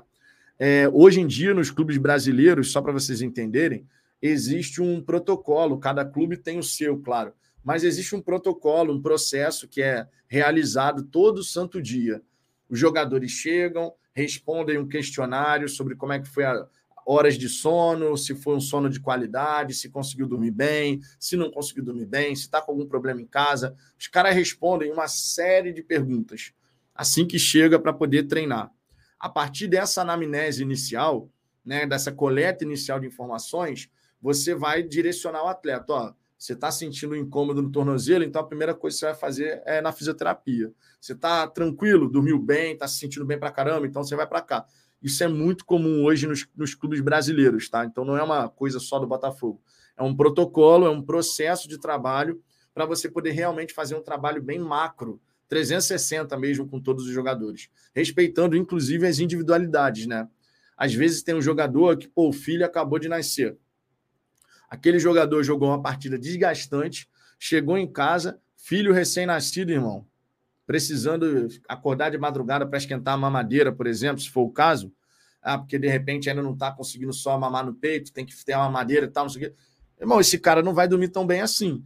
E no dia seguinte ele vai treinar. Já um outro jogador, de repente, meu irmão, não tem que se preocupar com nada disso. Chega em casa, descansa, fica jogando videogamezinho dele ali depois do treinamento, aí dorme na hora certa, se alimentou bem. Então, tudo isso tem que ser considerado pelo departamento científico do Botafogo, que envolve todas essas áreas de saúde, né? Preparação física, fisiologia, fisioterapia, nutricionista, né? A alimentação de um atleta profissional é extremamente importante para a recuperação dele pós-jogo. Né? Então, tudo isso conta, cara. Tudo isso conta. Assessoria Gentile Naldo Bene, meu irmão. Olha o nome do usuário, cara. Boa noite, Vitão. Bora dar like, galera. Aqui não tem mentira, é só papo reto. cara, Olha o nome do usuário. O Gentili, eu estava conversando com ele hoje, cara. A gente está trocando uma ideia sobre, sobre o mercado de apostas. A gente estava conversando sobre o mercado de apostas. Carlos Alberto, cara, tu fala muito e lê poucas mensagens. Isso é ruim. É sério mesmo, cara.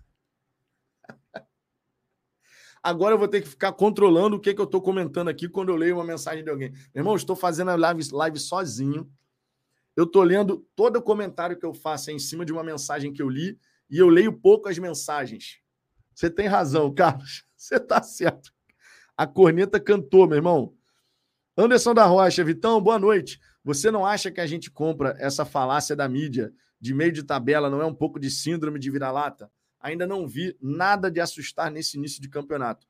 Cara, então, meu irmão, a mídia ela vai sempre puxar a sardinha para os favoritos, né? Então, assim, por mais que você tenha equipes jogando mais ou menos no mesmo nível, ainda assim você vai ter a mídia trazendo para si, ah, não, porque esse time aqui. Por que, que o São Paulo foi colocado na avaliação do GE como um time que tem maior capacidade que o do Botafogo? Por que será que isso aconteceu? Por que, que a avaliação do elenco do São Paulo foi, ah, chegou a 38 pontos, a do Botafogo chegou a 31, 32? A mídia puxa a sardinha, né, cara? A mídia puxa a sardinha para o lado. Para o lado dos que eles, sei lá, dos que eles preferem cobrir, alguma coisa assim. Agora, de verdade, essa parada de a mídia falar que o Botafogo é um time de meio de tabela e a torcida comprar a narrativa, eu acho que ainda acontece por parte de alguns torcedores, mas de modo geral, sim, pensando de modo macro, eu não acredito que a maior parte dos torcedores compre esse discurso a gente pode chegar a uma conclusão como essa, de repente, porque o time do Botafogo não está gerando aquela expectativa, aquela confiança, e a gente já passou por isso nesse período agora, né? O, o, a gente falava, cara, meu irmão, Botafogo jogando o futebol que está jogando hoje, complicado, né? Porque o nível do jogo que o Botafogo estava apresentando era muito abaixo. E eu não estava falando abaixo por conta dos outros que estão jogando muito, porque os outros times realmente não estavam, a maioria não estava jogando nada disso. Agora eu estou preocupado em ver o Botafogo evoluir. Se os outros não conseguirem evoluir o ano inteiro, melhor para a gente. Não é verdade? Tem isso também, né? É... Dairon, se o Botafoguense não cornetar, não é Botafoguense. Acontece também, mas todo torcedor tem, toda torcida tem os cornetas, né? O Jefferson Mendonça, os times de, de, da casa irão sofrer ao enfrentar o visitante Botafogo, disse Casa Grande. Eu acredito que sim, eu acredito que a gente vai voltar a repetir o desempenho do ano passado. Esse time sabe jogar como visitante, não é garantia de vencer todo mundo, óbvio, mas eu acredito que sim, cara. Eu acredito que a gente vai conseguir dar uma resposta bem legal. É... Deixa eu ver aqui o Guilherme Vaz. Dizer que o Botafogo é um time de meio de tabela ainda está beleza, não há um grande problema. Agora, dizer que vai brigar para não cair é um problema. Pô, cara, então. A gente falou sobre isso quando o Botafogo estava vivendo um momento bem ruim e a gente via a galera falar: esse Botafogo vai brigar para não cair, não sei o quê. A, gente falava aqui, calma, pô, o campeonato nem começou ainda, irmão se você olha os outros times, não tá tirando o Fluminense e Palmeiras que estão no nível, num degrau acima em relação aos demais, tá todo mundo no mesmo bolo tentando se encontrar ainda.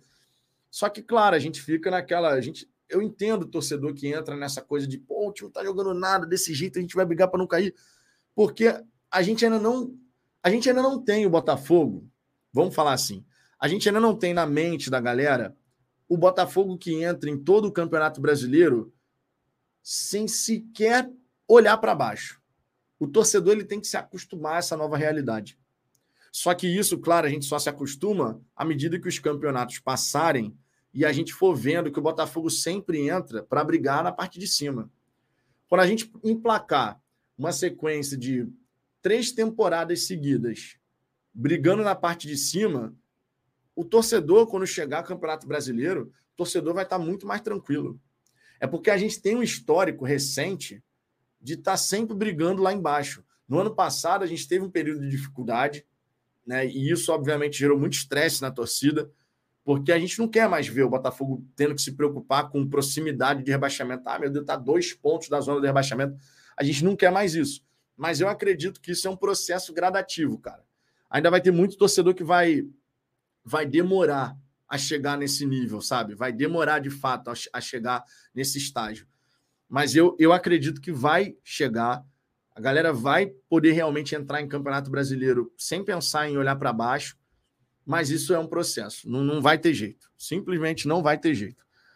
É, deixa eu ver aqui. O Valdir Alves, não há ainda comprovação que o gramado sintético prejudica o físico dos jogadores. As dores do Eduardo podem ser pela adoração mas causar lesões não se provou nada ainda. Exato. E é isso que eu falei. A, a galera do departamento científico do Botafogo vai ter que buscar fazer uma avaliação macro, juntar vários dados, né, a parada científica mesmo, para poder fazer um estudo sobre qual é o impacto ao longo de uma temporada nos atletas do Botafogo e tal. Isso tem que ser, cara, cientificamente documentado. E eu acredito que o Botafogo vai poder fazer isso e vai fazer isso, porque é uma maneira de você criar protocolos. Qual é o protocolo de prevenção de lesões quando a gente tem uma sequência de dois, três jogos em casa, num intervalo muito curto de tempo? Como é que a gente prepara e recupera esses jogadores? É diferente de uma grama natural para uma grama sintética. Então, eu acredito que isso possa ser desenvolvido dentro do Botafogo, sinceramente. É, no lugar onde saiu a adoração é a adaptação, tá? Porque o, o eu li aqui a mensagem, na, mas é adaptação. Podem ser pela adaptação. Né? É, deixa eu ver aqui. O Alexandre Carvalho, irmão, eu estou numa pilha sinistra contra os times paulistas. Hoje eu torci até para o Vasco. Ou seja, passei raiva duas vezes. Cara, então, eu não fiquei torcendo nem para um nem para outro. Assim, efetivamente pensando em resultado de campeonato brasileiro, porque quando todo mundo empata e o Botafogo ganha, para o Botafogo é ótimo. Então, essa história de torcer contra o Vasco empatou. Nenhum dos dois chegou a seis pontos. Botafogo vencendo, ultrapassa os dois. Então, se a gente tiver muito empate e o Botafogo vencendo, eu tô feliz, cara. De verdade, eu não vou ficar torcendo por vitória desse, derrota daquele. Pelo menos não agora. Depois que o campeonato fosse desenrolando, e aí você começa a olhar assim, ó, esse, esse, é melhor esse time aqui ganhar e tal, não sei o quê. Mas nesse começo, Quanto mais a galera perder ponto nesse começo, melhor. Desde que, claro, o Botafogo faça a parte dele, né? Tem isso também. É, deixa eu ver aqui. Ronaldo Avinegro, vou ser advogado do Vitão. É o canal que mais lê mensagens, independente de ser superchat ou não. É, cara, é porque assim, tem mensagens que eu vou ler aqui que vai gerar um comentário mais prolongado. Normal, dependendo do assunto. Por exemplo, estava falando sobre essa questão do departamento científico em relação ao gramado sintético. Eu entendi que cabia fazer um comentário mais extenso, Outras vezes é um comentário mais sucinto. Mas quando eu faço resenha aqui sozinho, cara, eu pô, passo na galera do chat toda hora, porque o objetivo da resenha aqui sozinho é trocar com vocês. É o tempo inteiro aqui, ó, ler mensagem, responder, ler mensagem, responder. É isso aí, não tem essa historinha, não, não tem essa historinha aqui não. Sérgio Torres, estou muito confiante com o Botafogo esse ano. O time manteve a espinha dorsal do ano passado e nessa primeira janela fez boas contratações. E ainda temos a segunda janela. A segunda janela, cara, gera uma expectativa positiva, deixando claro que a gente tem que segurar a emoção, né? Quando vier a segunda janela, meu irmão, vamos deixar a cabeça falar mais alto. Não, não, isso não nos impede de chegar e falar, ó, o ideal seria o Botafogo contratar até tal data, né? Um prazo, para a gente poder ter esses caras aqui antes, treinando, não sei o quê. Tipo o Diego Hernandes. Na minha opinião, foi um grande acerto do Botafogo. Ah, contrato o Diego Hernandes. Ele não veio, não veio agora, era o que o Botafogo queria, mas na impossibilidade de contar com o atleta agora, ele vai chegar bem antes. Ele vai chegar ali por volta do mês. Ele, ele vai poder passar a jogar a partir do dia 3 de julho e ele vai chegar no mês de junho ao Botafogo sabe? Então, eu entendo que é um período de adaptação muito positivo para um atleta que pela primeira vez vai jogar num outro país. Ainda tem isso, né? É um garoto de 22 anos que vai poder jogar no outro país. O Segovinha, gradativamente, ele vai ter oportunidades. Ele está treinando com o grupo, vai, já vai para jogo, é relacionado. Esses garotos, cara, eles têm tudo para se desenvolver. Não só os estrangeiros, mas os próprios garotos, por exemplo, como o Raí, que subiu da nossa base, o Bernardo Valim também, que é muito bem avaliado, seleção sub-17, moleque é muito bem avaliado, meu irmão. Eu tenho uma expectativa legal no Valim, no Cauê, o Rian, lateral direito, tem sido elogiado também. Então tem alguns garotos aí, cara, que é para a gente ficar realmente de olho, né? Cuca Bonequim, precisamos de um meia para acompanhar o Eduardo. Vamos ter muitos resultados bons se isso acontecer. Com certeza, com certeza, se a gente tiver um cara na mesma vibe, na mesma pegada do Eduardo, com a qualidade do Eduardo, pô, meu irmão, aí não preciso nem dizer que vai ser um, uma. Vai ser você elevar o nível do elenco do Botafogo de uma maneira muito interessante. A gente quer ver cada vez mais o Botafogo ter opções de qualidade. A gente já tem boas alternativas nesse elenco do Botafogo, mas, claro, a gente sempre vai querer ver progresso, né?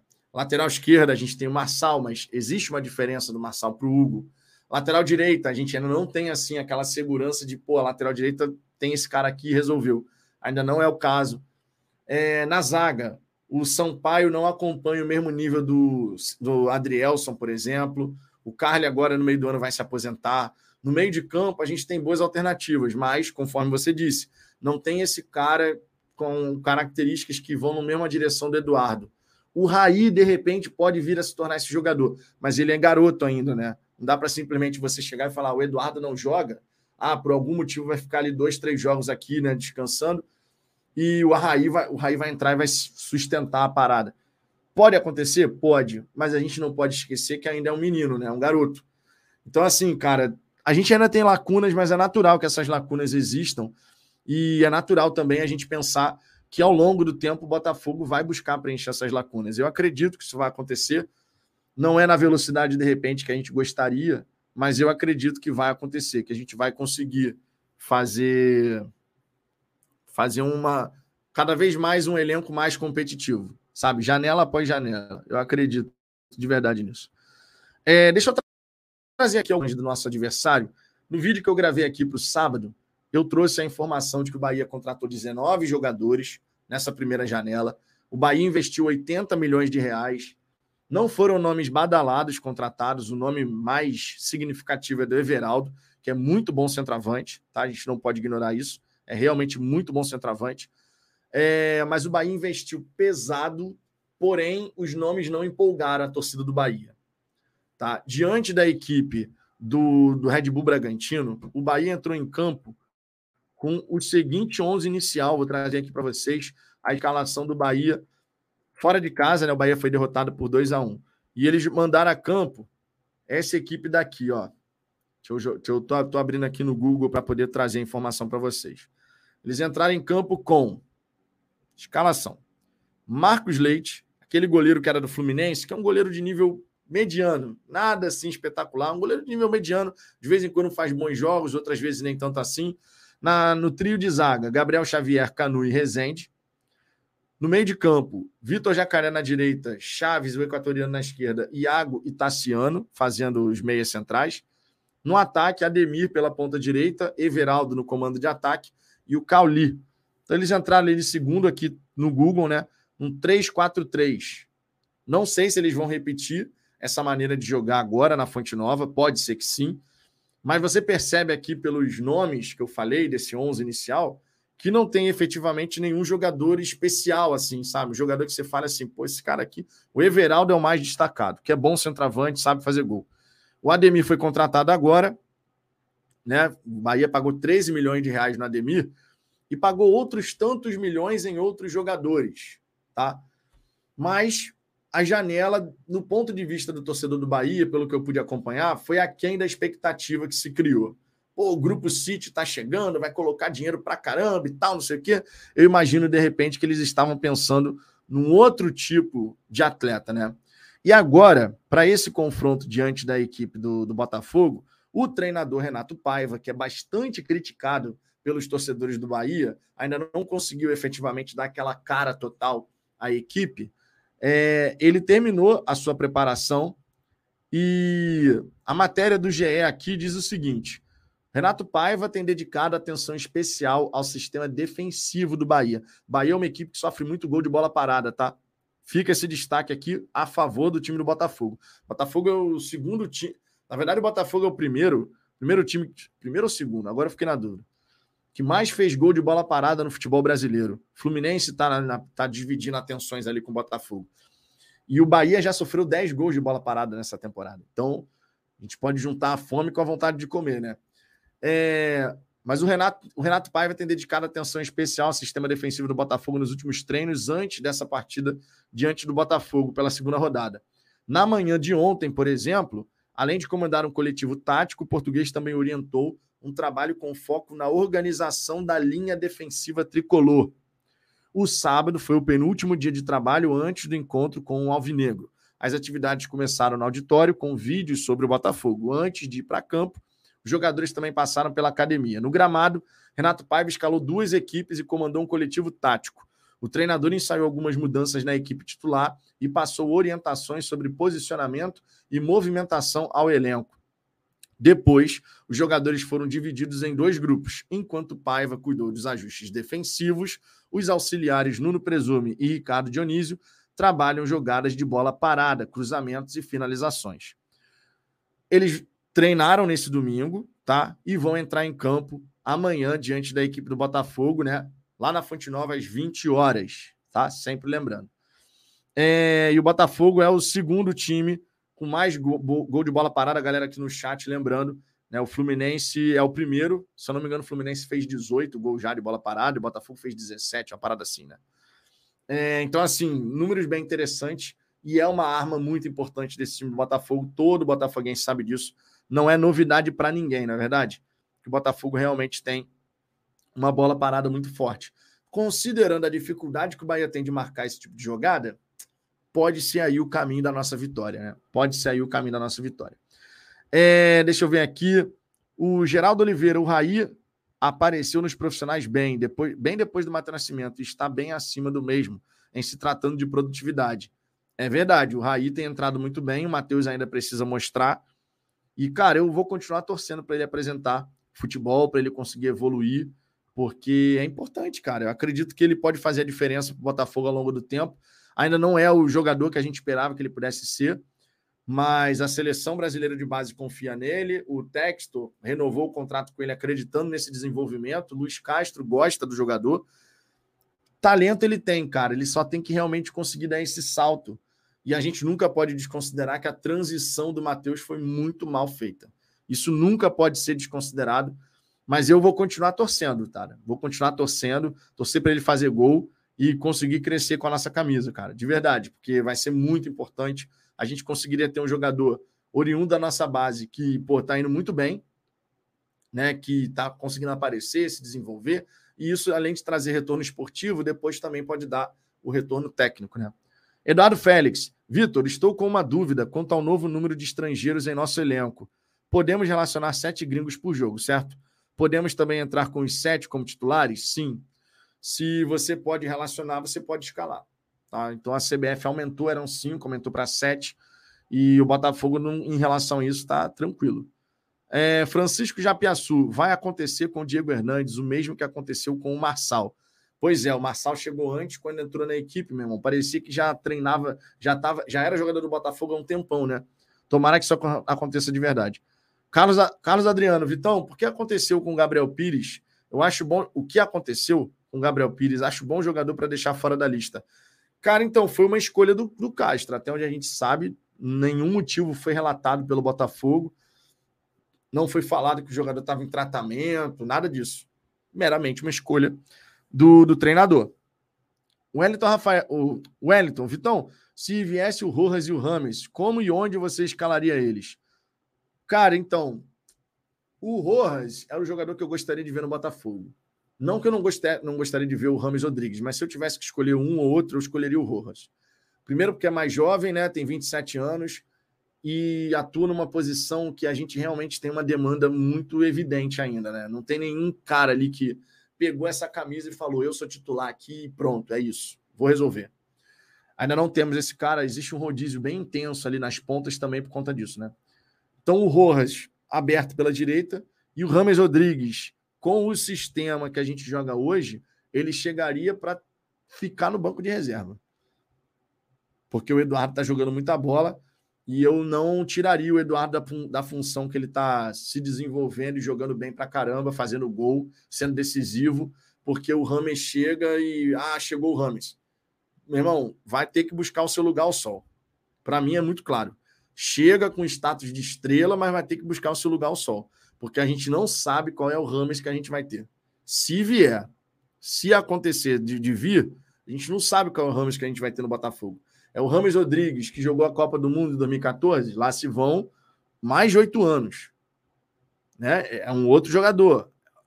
Já mudou características. Então, cara, hoje, para mim, se o Ramos fechasse com o Botafogo, considerando o sistema que o Castro joga, eu não recuaria o Eduardo. Eu vi muito torcedor falando: recua o Eduardo. Pô, meu irmão, eu não abriria a mão do Eduardo jogando onde está jogando, onde está sendo mega decisivo, porque chegou o Rames, que eu nem sei como é que vai jogar, em que nível ele jogaria no Botafogo. Num primeiro momento, o Rames teria que correr atrás, irmão. Tem que mostrar que realmente está afim, entendeu? Tem que mostrar que quer, quer jogar. Aí, beleza. Se o cara mostrar que quer jogar, tu dá a chance para o cara entrar na equipe. E aí cabe ao Castro modificar sistema e tudo mais. Agora, e se o Rames fecha com o Botafogo, mas ele demora a engrenar? Aí você, pô, tirou o Eduardo da função que ele tá jogando muita bola para colocar o, o Rames Rodrigues? Para mim não faz sentido. Mas eu vi muito torcedor falando isso. Recua o Eduardo, bota de segundo, de segundo, segundo homem de meio de campo, bota o Rames ali como o camisa 10. Sabe? A função do 10. Na minha opinião, não faz sentido fazer isso. É, considerando que o Eduardo tem sido extremamente decisivo jogando onde está jogando. Porque o Eduardo, ele tem uma capacidade goleadora muito interessante. Só que ele está se entendendo, cara, muito bem com o Tiquinho Soares. Quando o Tiquinho Soares sai da grande área, é o Eduardo que tem que fazer a função de pisar na grande área. Se você recua o Eduardo para segundo homem de meio de campo, nada impede que ele continue entrando na grande área. Mas não vai ser dele a obrigação prioritária de entrar na grande área para poder fazer a infiltração onde Tiquinho Soares deixou espaço. Seria do Rames se o Rames viesse. Então, assim, eu acho muito complicado abrir mão de um cara que está indo muito bem naquela função, fazendo gol, decidindo jogos, porque agora chegou um cara internacionalmente famoso, mas que a gente não sabe qual vai ser a dele. Eu não concordo com isso, não. É, mas, se o Rames viesse, acho que seria uma boa adição ao plantel. Jonathan Santos, esse Rames, na minha opinião, não tem mais vontade nenhuma de competir. Ele quer ganhar dinheiro. Já o Rojas está vivendo o seu auge da carreira e está com toda a ambição do mundo e com fome de ganhar. Isso, na minha opinião, faz uma baita diferença, cara. Faz uma baita diferença. Quando o cara realmente está afim, meu irmão, tá afim, o cara tá com tesão de jogar, vambora e tal, não sei o quê. Eu acho que isso faz uma baita diferença. É, deixa eu ver aqui. Marcelo Souza. Fala, Fogão. Ainda vejo com preocupação os caras não conseguirem fazer um dois quando está na frente da área. Isso me incomoda muito. É, o Eduardo ele tenta fazer com o Tiquinho, mas eu gostaria de ver mais assim esse tipo de jogada também, especialmente explorando o Tiquinho Soares no pivô. A gente explora pouco o Tiquinho Soares na frente da área como pivô. Sabe, quando o Tiquinho Soares está aqui na meia-lua, por exemplo, ele recebe uma bola e os caras partem para receber. Olha o perigo que você gera para adversário se você tem o Tiquinho Soares na frente da grande área, na meia-lua, de costas aqui, ó, travando o zagueiro. Aí ele recebe a bola, parte de um lado Eduardo e parte do outro Lucas Fernandes para receber. Meu irmão, é o caos na defesa do adversário. Vai marcar quem? Marco Tiquinho, Marco Eduardo ou Marco Lucas? A gente tem que explorar mais esse tipo de, de jogada. Danilo Neves, boa noite, Vitor. Acho que esse ano vamos fazer da nossa casa um trunfo, diferente do ano passado. Que assim seja, né, cara? Que assim seja. Léo Souza, quem está mais preparado, Segovinha ou Hernandes? Então, cara, para a gente comparar os dois, efetivamente, os dois têm que estar aqui no Botafogo. Porque não dá para comparar o Diego Hernandes, que está jogando no Uruguai, com o Segovinha, que já está entrando agora aqui, entrou uma vez, né? Futebol brasileiro. Eu preciso ter os dois no mesmo ambiente, jogando na mesma circunstância, para a gente poder chegar a uma conclusão. Porque qualquer análise que eu vá fazer de, pô, mas o Diego Hernandes no Montevideo Wanderers é o cara do time. Beleza, mas lá é o Campeonato Uruguaio. Aqui é o Campeonato Brasileiro. O nível é muito mais acima. Entendeu? Então a gente não, não dá para fazer nesse momento essa coisa. Um tá pronto, outro não tá pronto. Acho que são dois jogadores que têm que se desenvolver numa liga que é mais competitiva. O Segovinha deu uma boa carta de apresentação, né? Pô, entrou com desenvoltura e tal. Espero que mantenha essa, esse nível de, de pô, entrar solto, leve, meu irmão, ó, parte para dentro, faz jogada, ajuda na defesa. Entrou muito bem naquela partida. Agora, seria injusto com o Hernandes falar se ele está pronto ou não, porque eu não vi ainda ele jogando, jogando aqui no futebol brasileiro. O Segovinha, a gente viu um jogo, também é cedo ainda para você chegar a uma conclusão. Parece que não vai sentir adaptação. Parece. Tomara, né? Que isso seria um facilitador assim absurdo. Olha só.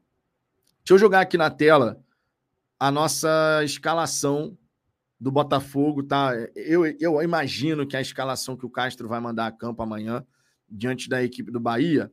Deixa eu jogar aqui para todo mundo ver, ó. É, eu fiz isso aqui um pouquinho antes da, da live começar, tá? Então não tá ainda 100% do jeito que eu quero, não, mas é só para ilustrar aqui. Botei aqui as duas duas cruzes vermelhas aqui, né? Que é sinalizando que está em tratamento, o Hugo e o Marçal e os outros jogadores disponíveis. Né? O Gabriel Pires ele não está relacionado, o Piazon nem aparece aqui nessa relação, não tinha espaço, eu pensei, não dá para colocar alguém. O Piazon está sendo relacionado, então não vai estar tá aqui também não. A equipe que eu acredito que o Castro vai mandar a campo é essa daqui. O PR no gol, de Plácido, Adrielson, Cuesta, Rafael. O meio de campo eu tenho dúvidas se ele vai colocar esse meio de campo do César Valerro, tá? Com Danilo, Lucas e Eduardo. Eu acredito que aqui, no lugar do Lucas, a gente pode ter muito bem o Tietê. Porque o Lucas, ele marca menos do que o Tietê. Não que o Tietê seja um cão de guarda do cacete, não é o caso. Mas como a gente vai jogar fora de casa, não seria surpreendente se ele fizesse isso daqui, né? Bota o Lucas no banco e o Tietê para jogar aqui de segundo homem. Ou então já que ele vem utilizando o Marlon Freitas como segundo homem de meio de campo, de repente ele pode tentar uma imposição física maior, né? O Marlon Freitas é mais alto do que o Tietê, e você poderia ter Danilo, Marlon e Eduardo no meio de campo. Nas pontas, eu acredito que ele vai com o Júnior Santos e Vitor Sá, mantendo o que ele fez diante da equipe do César Valeu, e lá no ataque, no comando, Tiquinho Soares. Como é que vocês veem essa, essa situação? Como é que vocês imaginam isso para a partida de amanhã? Na minha opinião, não seria nenhum absurdo se a gente tivesse essa trinca de meio de campo aqui, tá? Danilo, Marlon e Eduardo. Justamente por ser um jogo fora de casa, você poderia tentar dar uma pegada maior no meio de campo, né? Então, assim, eu acho que isso é possível. Não, não consigo visualizar fora de casa nessa circunstância o Lucas sendo titular. Sinceramente, não consigo. É... Guilherme Viana, sempre muito bom a live de domingo. Amanhã, 3 a 1 Botafogo. Pô, meu irmão, tomara que assim seja. Tô aqui na expectativa para ver as opiniões de vocês, hein? O Vinícius Ferreira, é isso. Ele só vai mudar o Tietchan no lugar do Lucas. Eu tô nessa dúvida mesmo. Eu tô na dúvida se vai ser Tietchan ou se vai ser o, o Marlon Freitas. Ó, vou até colocar aqui os dois juntos aqui. Eu tô com dúvida se vai ser assim. O Danilo, estando em condições, vai para jogo. O Eduardo, mesma coisa, né? Não tem nem dúvida. E aí eu fiquei só na dúvida se é Tietchan ou Marlon. Eu não acredito que o Lucas Fernandes, por ser fora de casa, que ele vai, vai ser titular nessa, nessa equipe. É, o Júlio César, eu colocaria o Tietchan no lugar do Lucas. O Danilo Neves não gosta do Lucas Fernandes no banco. O jogador bom tem que jogar. Eu concordo, o jogador bom tem que jogar. Eu gosto muito do Lucas, mas sendo um jogo fora de casa, hum, sei não, hein? Sendo um jogo fora de casa, não sei se ele colocaria o Lucas Fernandes é, pra, de titular. A gente sabe que o Lucas não tem a mesma capacidade, né? De, de marcação de outros jogadores. Eduardo Félix, confesso que fiquei assustado com o porte físico do. Como é que é? Do Segovinha, né? Do Pequeno Príncipe. Mas depois de ver o Soteudo, fiquei mais aliviado. É, o Segovia provavelmente vai passar por um trabalho de fortalecimento, ganho de massa muscular para poder aguentar o tranco. É natural a gente pensar que isso possa acontecer. E, sendo muito sincero, vai ser muito importante para ele. O Soteudo é baixinho, mas ele tem realmente uma capacidade física muito boa, né? Muito boa mesmo. Enfim, é, deixa eu ver aqui. O Rafael Vitor, eu queria muito que Sauer e Luiz Henrique tivessem mais sequência, mas o Castro parece que tem seus preferidos. É, cara, eu também gostaria de ver. Tá? O, na minha opinião, o Sauer e o Luiz Henrique estão merecendo ter uma sequência, mas vocês sabem que o Castro gosta do Júnior Santos. O Júnior, Santos ele tem sido útil, né? A gente tem que dar o braço a torcer aqui. É, já era esperado que ele fosse ser útil, porque a gente já sabe o que, que ele pode produzir. O grande X da questão do Júnior Santos é, é quando ele faz uma jogada genial, mas no fim das contas ele não consegue concluir aquela jogada da melhor forma possível. Isso já aconteceu, inclusive, nesse retorno dele, né? Diante da equipe do São Paulo, fez a jogadaça, meu irmão. Fui costurando daqui, costurando dali. Quando finalizou, jogou para fora. Ia ser um golaço. Mas, infelizmente, ele não conseguiu. Né? Então, o Júnior Santos ele ajuda, é indiscutível, mas eu acho que o Sauer merecia ser titular. E a mesma coisa o Luiz Henrique. Mas é, eu acredito que o Castro vai acabar colocando esses dois muito pautada na questão tática, né? Muito pautada na questão tática. É, o Vitor Sá e o Júnior Santos, eles têm uma força física. E aí, quando eu falo do Vitor Sá, não é força física no sentido como o Júnior Santos. O Júnior Santos é bem mais forte né, do que o Vitor Sá. Eu digo no sentido de a valência física de ir, voltar, de aguentar, de ter fôlego para fazer isso. Os dois têm muito isso e conseguem fazer bem isso. O Luiz Henrique, ele tem entrado nos jogos e tem desequilibrado. Ele fez boas jogadas contra o César Valerro, contra o São Paulo também. Ele entrou, o Matheus do Fogo Stats estava até comentando lá no Twitter, de que o Luiz Henrique entrou em todos esses nove jogos, seja como titular, seja entrando depois. Nessa sequência de invencibilidade que o Botafogo vem tendo, o Luiz Henrique entrou em todos os jogos. Então, assim, é um garoto que está crescendo, está se desenvolvendo, está mais solto para jogar. E eu acredito que ele mereceria sim uma sequência como titular. Se o Castro vai conceder essa sequência, aí é uma outra história. É uma outra história. Realmente não dá para a gente saber o que, que o Castro pensa sobre essa, essa questão. Agora, o Sauer, ele vai ter que cortar um dobrado, tá? Sauer, na minha opinião, com o Júnior Santos aí disponível, Sauer vai ter que cortar um dobrado para poder permanecer como titular. Para mim, isso está bem claro. Então, eu, eu, fico só nessa dúvida. Sinceramente, eu fico só nessa dúvida aqui em relação à equipe do Botafogo. É, nas pontas, eu acho que vai ser isso aí mesmo. O Vitor Sá de um lado, o Júnior Santos do outro. No ataque, Tiquinho. O Eduardo jogando. Danilo, Marlon Freitas ou Tietia. O Lucas Fernandes, eu acredito vai para o banco, sendo muito sincero. Um jogo fora de casa, é isso que eu imagino que possa acontecer. Agora, se o Castro decidir surpreender todo mundo, né? Vitor Borges, o Luiz Henrique tem evoluído, entrando aos poucos, tem que manter a receita. Quando estiver muito bem, começará a ser titular. É, mas ele. Aí você está falando um ponto que a gente tem que considerar. O Vitor Sá, que teve sete jogos seguidos como titular nesse começo de temporada, foi o único ponto que teve sete jogos seguidos como titular. O Vitor Sá apresentou o suficiente para merecer ser titular incontestável? Na minha opinião, não. O Luiz Henrique, nesses jogos recentes, ele tem ido muito bem. O Sá foi bem contra o César Valerro. Só que uma coisa tem que ser dita em relação ao Vitor Sá. Ele já foi bem em outros jogos menores também. Eu quero ver ele bem num jogo grande.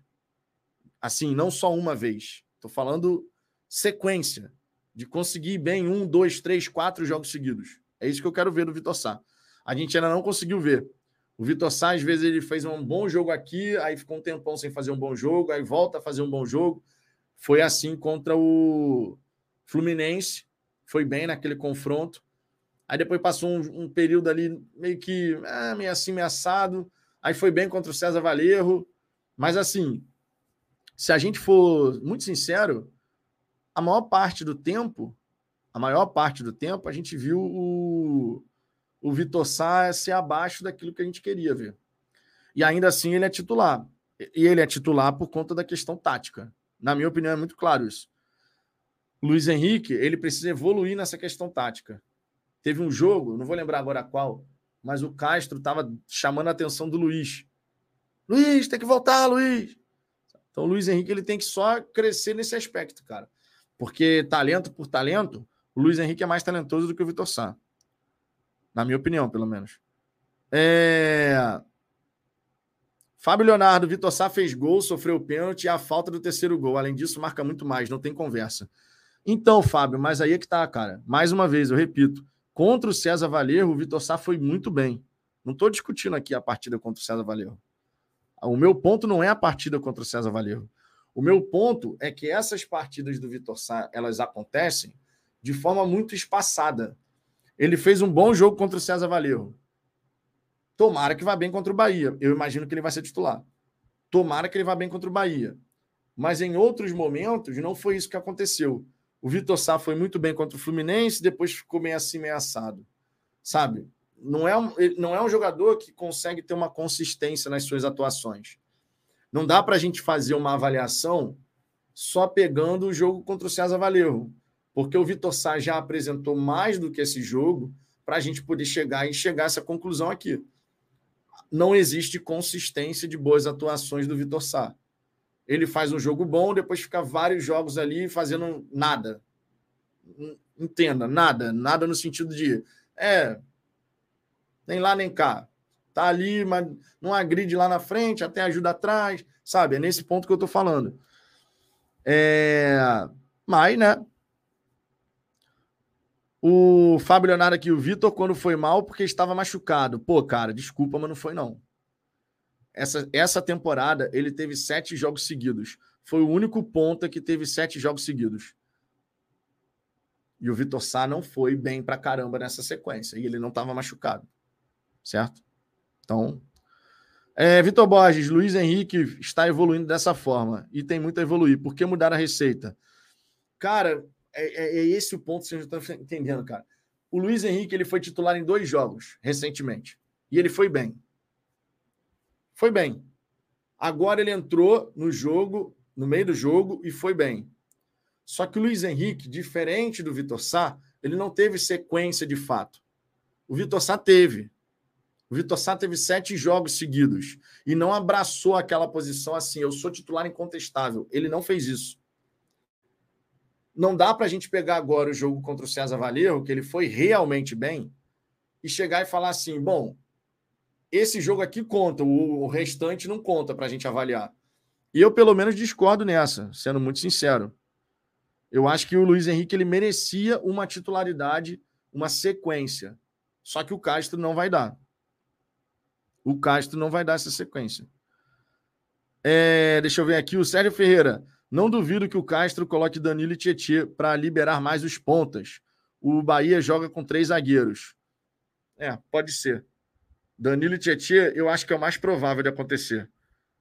Ou Danilo Marlon, porque o Marlon ele tem, ele tem mais imposição física do que o Tietê.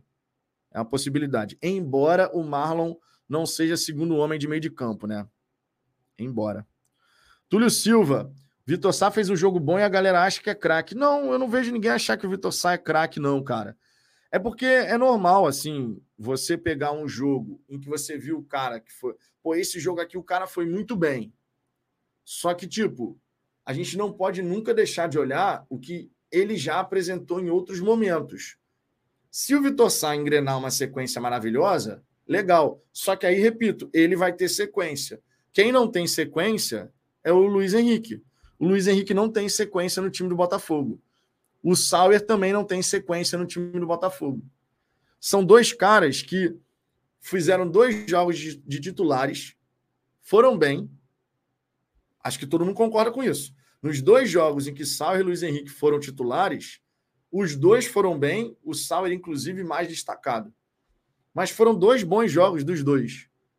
Aí, ao invés de ter uma terceira partida com sequência, aí já muda. Aí o cara já vai para o banco. Aí, daqueles dois jogos seguidos, de repente, o Luiz Henrique vai ficar quatro, cinco, seis jogos sem ser titular. Você mina a confiança do jogador. Na minha opinião, isso é muito claro. Você mina a opinião, a, a confiança do jogador. Pô, o cara joga um jogo, vai bem, joga outro jogo, vai bem. Ele vai para o banco, passa a entrar só no segundo tempo, tendo que resolver. Eu não acho que é, que é a melhor forma de, de, de fazer ali. Não sou treinador, claro, é só minha opinião aqui. No fim das contas, a decisão é do Castro, inteiramente, óbvio. Mas eu acho que isso mina a confiança do atleta. O Sauer fez dois bons jogos. Dois bons jogos. Aí você bota ele no banco. Eu acho que contra o Bahia, fora de casa, o Júnior Santos vai ser o titular. Tudo leva a crer que seja assim. Fora de casa, Júnior Santos, parte física. Eu acho que você mina a confiança do atleta assim, mas vamos ver. Vinícius Ferreira, Vitão, sabia que o Luiz Henrique é o ponta com mais minutos de elenco nessa temporada? Ele entra sempre no segundo tempo, né, cara? Na maioria das vezes, assim. Ele entra no segundo tempo. É... Jonathan Santos, o Vitor Sá precisa se provar em jogos grandes realmente. Na minha opinião, o resumo do Vitor Sá nesse momento é isso, porque nós já vimos o Vitor Sá jogar bem em outras partidas assim que não eram tão importantes. Eu quero ver o Vitor Sá jogar o que ele jogou contra o César Valerro contra o Flamengo. No fim de semana, se ele for titular, que eu imagino seja, contra o Flamengo, de repente a gente vai ter o Luiz Henrique titular contra o Ipiranga e o Vitor Sá titular contra o Flamengo. Não acho nada impossível a gente pensar dessa maneira. Eu quero ver o Vitor Sá jogar para cacete contra o Flamengo. Jogou muito contra o César Valerro, mas eu quero ver ele jogar um jogo grande mesmo. A gente falar assim, meu irmão, o Vitor Sá arrebentou aqui, jogou para cacete. A gente ainda não teve isso. Teve lá na estreia dele contra o Corinthians, que realmente foi destacado. Aí no jogo seguinte contra o Ceará, ele fez gol, inclusive, naquela nossa vitória lá no, no Castelão. Teve essa temporada, a gente teve o jogo contra o Fluminense, que ele faz o gol da vitória. Não é que ele tenha feito um jogo maravilhoso, mas faz o gol, você tem um destaque a mais, né? Mas eu quero ver o Vitor Sá do César, contra o César Valerro contra o Flamengo. Se ele conseguir reproduzir o que ele fez contra o César Valerro nesses jogos maiores, pô, maravilhoso, sensacional, vai ficar todo mundo feliz. É, deixa eu ver aqui, temos aqui um super chat. O Alan Leandro, olha o homem aí, ó. Fala, Vitão, eu e minha digníssima Helenice já estamos no aguardo de julho. Luiz Henrique melhor que Vitor Sá e Sauer tem que ser titular. Inclusive, a Helenice mandou uma mensagem prêmio aqui: cinco meses como membro do canal. 2 a 0 Botafogo. Gustavo Sauer só precisa de uma boa sequência. Vitória do Botafogo e falando do Sauer ter sequência. Eu aprovo essa mensagem aqui. tamo junto, Alan. Tamo junto, Helenice. Muito obrigado sempre pelo carinho de vocês. Tá? É, espero que vocês possam vir o churrasco esse ano, hein, Alan? Você e a Helenice. Foi muito legal vocês aqui na, na última temporada. O Luiz HW, Vitão, Segovinha deve vir nessa pegada também. Só entrar no final dos jogos. Provavelmente. E eu imagino, inclusive, que no caso do Segovinha, é, o Luiz Castro vai ter mais cautela, porque é um menino que está vindo de um outro país, de uma outra liga, muito mais fraca do que a brasileira a galera vai se empolgar se ele começar a entrar e mandar aqueles dribles, não sei o que, pá. Mas o Luiz Castro, imagina, ele vai fazer a introdução dos jogadores na equipe de forma gradativa. E no caso do Segovinha, acredito que faz sentido, tá? Porque tem outros atletas mais experientes para segurar a onda ali. Né? Então, assim, eu, eu acho que faz sentido no caso do Segovinha para a gente poder fazer uma adaptação dele bem tranquila, bem sossegado, né? Cais Luiz Jade, boa noite, Vitor. Cadê os balanços? As últimas vitórias abafaram e a mídia independente esqueceu. Cara, vamos lá. Eu vou terminar de ler sua mensagem, mas os balanços têm que ser apresentados dentro do mês de abril. O mês de abril ainda não acabou. Então, muita calma nessa hora, Carlos. Galera tá empolgada, mas ficamos quase dois. É quase dois tempos todo contra o Valerro jogando contra nove e não fizemos mais um gol. Bom, uma, uma coisa de cada vez. Sobre os balanços. O Botafogo tem até o fim do mês de abril para poder apresentar. A gente está no dia 23, então a gente ainda está no mês de abril. Fechando o mês de abril, não tendo, aí sim a gente vai chegar e vai falar: ó, o prazo passou e o balanço não foi apresentado. Aí a gente pode falar. Fora isso, a gente tem que aguardar. Nesse momento é aguardar. Tem até o fim do mês de abril para poder apresentar. É... Sobre a questão do, do jogo contra o César Valerro, a bola parada mais uma vez fez a diferença, né? Foram dois gols de pênalti, mais a bola parada do, do Eduardo e o gol de bola rolando. Então, assim, a gente ainda carece de ter mais gols com bola rolando. Isso é um fato. O Botafogo tem ainda essa dificuldade. Mas eu acredito, cara, que a gente vai ver isso evoluir. À medida que a gente tem os melhores jogadores disponíveis, imagino que isso possa evoluir. Ah, vamos, vamos, torcer, né, para inclusive melhorar, porque a bola parada é uma arma importante, mas não pode ser só a única arma, né? A gente tem que ter outras formas de conseguir agredir o nosso adversário. A jogada que a gente fez do primeiro gol contra o César Valerro, que foi o Danilo Barbosa, inclusive, né, que dá aquela arrancada, foi espetacular, meu irmão. A, a, arrancada do Danilo Barbosa foi uma coisa maravilhosa. E o passe para o Vitor Sá chegar finalizando, sensacional. Vinícius Ferreira, só para me corrigir, ele é o ponta com mais minutos nesse recorte de nove jogos invictos. E Sauer o segundo com mais minutos. Só que os dois só começaram dois jogos como titulares, né? Se não me falha a memória, foi isso. Túlio Silva, Vitor Sá, Júnior Santos e Tiquinho. Se o Vitor Sá engrenar e o Júnior Santos acertar bolas no gol, o futebol do Botafogo será outro. Com certeza, sem a menor sombra de dúvida. Diogo Oliveira, Vitão, não seria melhor um 4-4-2 como foi com o Santos? Vamos perder muita bola no meio, é, meio campo do Bahia povoado. Cara, então, o meio-campo do Bahia ele varia de quatro a cinco jogadores, né? Então, assim, de qualquer maneira, ele já tem superioridade numérica no setor. E isso no desenho, no papel, né? Que depende de como você vai posicionar suas peças para tumultuar ali o setor, né? Você realmente povoar o setor e não deixar os, os jogadores do Bahia terem tranquilidade para trabalhar essa bola, né? É, por aí eu e elas. Acho que vocês não entenderam que esses pontas vão ficar revezando o ano todo. O futebol hoje é muito físico. E os extremos são os que mais sofrem com o vai e volta. Vai trocar todo o jogo. É, vai trocar todo o jogo, mas não deveria, né, cara? Futebol realmente é muito físico. Você está coberto de razão. Mas, repito, Vitor Sá teve sete jogos seguidos como titular. Então, essa história de vai trocar todo jogo, isso não se aplica, porque a gente já teve um jogador que jogou partidas seguidas, assim, direto. Já teve. Depende do Castro, cara. Vamos ver como é que ele vai fazer essa questão com o Júnior Santos, com o Sauer, com o Vitor Sá, com o Luiz Henrique. Eu acho que quando você fica trocando toda hora, entenda, não é que você vai colocar o cara no sacrifício, nada disso. Não é isso que eu estou falando. Mas quando você fica trocando toda hora, você gera, por, por escolha própria, você gera instabilidade no setor. Porque o cara joga. Imagina, você é atleta do Botafogo. Aí você joga, foi bem pra caramba, irmão. Jogou muita bola. Jogou demais. Jogo seguinte, você fala, você titular. Aí você tá no banco. Jogo seguinte, você continua no banco. No outro jogo, você entra no final, final nos 15 minutos finais do segundo tempo. Aí depois você volta a ser titular, joga bem pra caramba de novo. Aí você volta pro banco no jogo seguinte. Pô, meu irmão, desculpa, mas isso, para confiança do atleta, é horroroso horroroso. É horroroso. E, e, gera instabilidade. A gente, no ano passado, quando o Botafogo estava passando por aquele período difícil no Campeonato Brasileiro, o que, que era falado? Muita lesão, muita suspensão. O Botafogo não consegue repetir o 11 inicial. Não era isso que era falado? E, de fato, não conseguia. Cada jogo era uma escalação. Claro que isso que eu vou falar, quando você tem que mudar várias peças do time, quatro, cinco peças, a instabilidade gerada é muito maior.